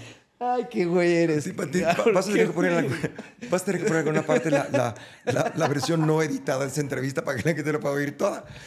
Pero el programa de Azúcar por una café contaba la historia de una mujer que puso una cafetería en un edificio que le había dejado a su marido que se murió. Y dejó pon- dijo- decidió poner una cafetería porque quería platicar con la gente. Entonces llega a la cafetería un psicoanalista, un psicólogo, psiquiatra. Era psiquiatra, que decía, mi consultorio se acaba de caer el techo porque hubo una fuga de agua y tengo un paciente que está a punto de suicidar, si no le puedo cancelar. ¿Puede dar consulta en la parte de acá atrás? Entonces le mueven Ah, las cosas claro, para claro, que él dé acordé, consulta ahí. acordé, Entonces van llegando los pacientes Sí, a sí, dar sí, sí, consulta, eso, tomando sí. consultas ahí. Y cada vez que sale platica. Entonces estaba Emilia. Emilia era neurótica, esta Sí. Judía neurótica. Como la Phoebe un poquito. Este, no, porque no estaba ¿No tan loca Phoebe? más que neurótica. Era, más como, Ok. como, es que tiene que ser, es que, es que, es que y, se- Sí, sí, y entraba quejando de su trabajo. ¿Y por qué no hay internet en el café? Y le Un decían, pedo "Tienes- muy tienes judeocristiano". Tienes a- a- a- enfrente una cafetería, de tu, tu oficina. Pero no me gusta mi oficina. Entonces, chingando, ¿qué a tu oficina. Sí, era buen personaje. Y entonces se peleaba mucho con el psicoanalista porque tenía unas creencias muy raras. Y el psicoanalista le decía, a lo mejor lo que tienes es una aversión por tal y tal y tal y tal. Entonces Emilia siempre contestaba, bueno, si lo pones como debe de ser, sí. ¿no? Claro, si lo dices si, así. Si lo dices como debe de ser, Tienes razón. sí tienes razón. Sí, sí. Que eso me lo decía mucho un amigo. Cada vez que le debatía me decía, ah, bueno, si lo pones como debe de ser, sí. es que sí debe de ser, Ya que, lo, pendejo. ya que lo No. planteas de esa manera, tiene usted razón. Entonces, de- de- de- desde ese programa hablaba de eso, Claro. de las cosas son como deben de ser y de nuevo, en el marco histórico Claro. En el que vivimos. Y en este momento, sí, sí tienes razón. Hay, ¿No? muchos, hay muchos peros. La realidad, el libro que estoy escribiendo, La Realidad, explico que la realidad es lo ¿Cómo se llama el libro? El pequeño libro de la realidad. Ok, pequeño libro. de la- Que es grandísimo. ¿Cuándo sale? Chingada, estoy escribiéndolo apenas en cosas. Pero una de esas cosas que digo es la realidad es lo que es mientras es y cuando deje de ser ya no es. Es decir, está lloviendo, es real hasta que deje de llover. Cuando deje de llover ya no está lloviendo. Hasta que vuelva a llover. Sí. Entonces, mientras, ahorita está lloviendo, paraguas, nos, nos acercamos a la... Esta es la realidad. Pero va a llover, no sé en cuánto tiempo. Pero ahorita está lloviendo, entonces vamos a darle a esto que está lloviendo. Ah, sí. Vamos a aprovechar la lluvia. No digas que si no lloviera, si hubiera sido... No sé. Está lloviendo. Pues no debería, porque estamos en marzo. Está lloviendo. sí, hay gente que de repente sí, eh, los, Como lo- los a- turistas... no. A eso iba con lo de recalculando, que no hizo frío y fue el invierno más cálido y nosotros Claro, teníamos un plan no para vaya- esquiar. Sí. ¿Qué haces? ¿Te peleas? Mientes, invierno. No. no está nevando. Dioses Debería. de la nieve. Sí, tienes razón. Tienes Pero no razón. está No, nevando. Si te peleas con la realidad, Pierdes. estás no, y estás cometiendo el acto más transgresivo y absurdo hacia la naturaleza porque es lo que Pierdes. es. Lo ¿no? que es es. Claro. Ahora, ¿puedes cambiar la realidad? Sí, si la aceptas. Sí. Si dices, ok, Y si tienes la tecnología no para está. cambiarla. Puedes hacer Depende. que nieve. No, porque si acepto que tengo este cáncer, puedo quitármelo. Si digo, no, no tengo porque no quiero tener cáncer, porque Claro, yo claro. No, no es justo que tenga cáncer, no lo voy a aceptar, nunca vas a poder curártelo. Claro. En cambio, si dices, tengo cáncer, o me tengo que divorciar de este pendejo, soy una mujer que no sé qué va a hacer. Si digo, no, es una maravilla, no me puso el cuerno y me hago pendeja, voy a tener divorciándome siete años después Claro. del mismo pendejo que era hace siete años. Pero, pero la realidad es un pendejo, me tengo que ir, voy a planear mi vida. Entonces empiezas a hacer tus ahorros, a ver cómo arreglas la chingada, cómo le pones arsénico en su café. ¿no? Pero empiezas a planear qué putas vas a hacer aceptando la realidad de que te tienes que separar de este pendejo. Claro. O mi hijo es un imbécil, lo amo y lo adoro, pero es un imbécil, lo voy a tener que cuidar toda mi vida porque es un imbécil. Pero, por ejemplo, un poquito eh, mezclándolo con lo que estabas hablando, ¿no? De, de- de si ya no eres feliz, pues te quieres ir, ¿no? Te quieres matar, te quieres. Le, le podría pasar lo mismo, el ejemplo que das, ¿no? De la señora que sigue con el mismo güey que le pega o que la maltrata o que eh, cual- cualquier cosa. Muchas veces no puedes, de- de- no puedes definir qué es lo mejor para otra persona. O sea, sí me, sí me cachas el, el Sí, concepto te estoy o sea, diciendo, por eso te decía, a mí me gusta que me peguen. Ah, está bien. Está bien. Quédate. Eres masoquista. Odín, ¿sabes qué? Me parece increíble eh, cómo fuiste construyendo tu arte en base a tus vivencias y, y todo se mezcla, o sea, tus creencias de vida se mezclan con tu arte, se mezcla como cómo quieres vivir, quién quieres ser. Con la gente con la que comparto mi vida. Eh, eh, Sí, me parece, me parece algo como súper chingón. Y, y es un poco con lo que empezamos este podcast, que es lo que te quería decir. Creo que eres un abridor de brechas, güey. Y, y eso es lo que me pasó a mí cuando te vi renunciar. Volviendo, vamos a regresar, vamos a hacer el círculo completo y regresar al principio. Eso me pasó cuando te vi renunciar. No lo entendí en ese momento, lo entendí seis años después, cinco años, no, no, no sé exactamente cuánto tiempo después. Pero entendí eso y lo chingón es que tú dejaste abierto un camino. En mi caso, porque me tocó, tuve la oportunidad o el azar, ¿no? De, de- de verte a ti vivir ese momento de tu vida. Y, y dije, y en el momento que llegó ese momento para mí, yo ya te había visto a ti hacer lo correcto, Exacto. que es hacer lo, hacer lo que tenías que hacer, aunque doliera, aunque fuera difícil, No hay nada más aunque era el difícil que hacer camino. que se era- exacto, y era el camino de, de subir la montaña, no de echar la hueva, pero hiciste lo correcto, cabrón. Y creo que eso fue lo que me marcó a mí más de, de verte trabajar y de ver esa parte específicamente de tu vida. Hiciste, hiciste lo que tenías que hacer, cabrón. Qué chingón es eso, qué chingón gracias que me lo digas, porque finalmente no lo hice nunca para nada, lo hice porque uno tiene que hacer lo que uno tiene que hacer y sabes que tienes que hacer, la gente sabe. Claro. Hay un chiste que lo voy a contar por último, que Sí. aplica para todo, es religioso. Este, lo contaba mi abuela, cuando eh, Jesús está en, en la cruz y, y se voltea al cielo y dice, "Per- Señor, Padre, perdónalos porque no saben lo que hacen. Hay un borrachito que conoce, pero es, sí saben, nomás hacen pendejos. Aplica para todo. la gente sí sabe, se hace pendeja, pero sabes lo que debes hacer. La gente sabe cuando se tiene que divorciar, cuando tiene que renunciar. Sabes, hay algo en ti que te dice. Cuando ves las fotos de, de que le mandó tu vieja a otro güey en pelotas, sabes. ¿Será divino eso algo de ti? Pero será, será divino eso algo de ti que te dice, dice no lo sabes. No lo sabes. Lo dice la ética y lo dice el marco histórico. Odín, te quiero agradecer con todo el alma. Quería, No, que hombre. contaras, quería que contaras la anécdota del aeropuerto, pero esa la dejaremos para la ¿Cuál parte del 2. aeropuerto? La del aeropuerto de, de que te detuvieron. Ah, la de la bomba. La de la bomba. Pero, pero ¿qué te parece?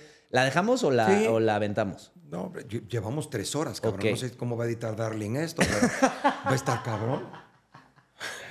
La dejamos, la dejamos, la dejamos para la Darling a segunda. partir de hoy se convierte en un personaje de este podcast. Ah, está funcionando ya. Ay, Darling se convierte en un... Qué cagado estás, cabrón. Oye, no, pero neta, gracias, gracias por haber No, sido... a ti por invitarme, Gracias qué por... chingón. No, y por, por lo otro que te dije, por haber sido un ejemplo Ah. de, de una persona que hace lo correcto estoicamente, que hace su, el deber ante súper, ¿no? A lo que quiere y a lo que siente y a lo que cree. Se llama congruencia. Congruencia cabrón. contigo ¿Y sabes qué te da la congruencia? Sí. Amistades largas, relaciones buenas, exes que regresan a tu vida porque te aman, porque te portaste de la mejor manera, de la manera más digna. Hacer lo que debes, aunque cuesta más trabajo, Sí. al final de los años reditúa mucho. Tiene, tiene se las recompensas cuando haces lo, lo correcto. El, el punto es otra vez, volvemos al, al mismo punto filosófico, cuándo saber qué es lo correcto y cuándo no Ese es lo correcto. Ahí, he ahí el dilema. Ese es el- eh, uno tiene que estar constantemente decidiéndolo. Sí. Oye, entonces que la anécdota de la bomba nos la echamos, Nos la echamos la siguiente. la siguiente. Va. Fue un placer estar contigo. Como te siempre, agradezco, te agradezco podemos platicar muchísimo. horas, sí, podemos que- platicar. De hecho, nos podríamos quedar queda. tres días en unas vacaciones. Ahorita que nos despidamos, apagamos cámaras y vamos a Pero, despedirnos de güey. aquí al coche. Darling se va a quedar dormida y nos vamos a seguir platicando. Pero, güey, muchísimas gracias por haber estado aquí. Espero que me Creo que fue. regreso. eh, eh, amo haber estrenado este Ah, podcast. gracias, amo igualmente. haber No, estrenado no, este podcast con alguien que me, me ha dado buenas lecciones, aunque sean involuntarias, ¿no? O sea, que no, quisi- no, no era tu pretensión darme una lección. Y como es en tu filosofía y en Sí. tu arte, no es tu intención venderle ¿no? ninguna filosofía a nadie, ni ser adorado, ni ser ni madres. Me parece brillante. Te quiero mucho, Odín. Muchísimas gracias. Gracias. también a ti. Gracias. Nos estamos viendo. Gracias.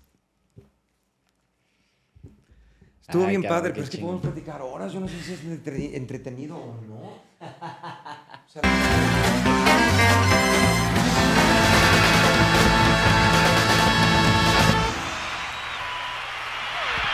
Thank you. Good evening.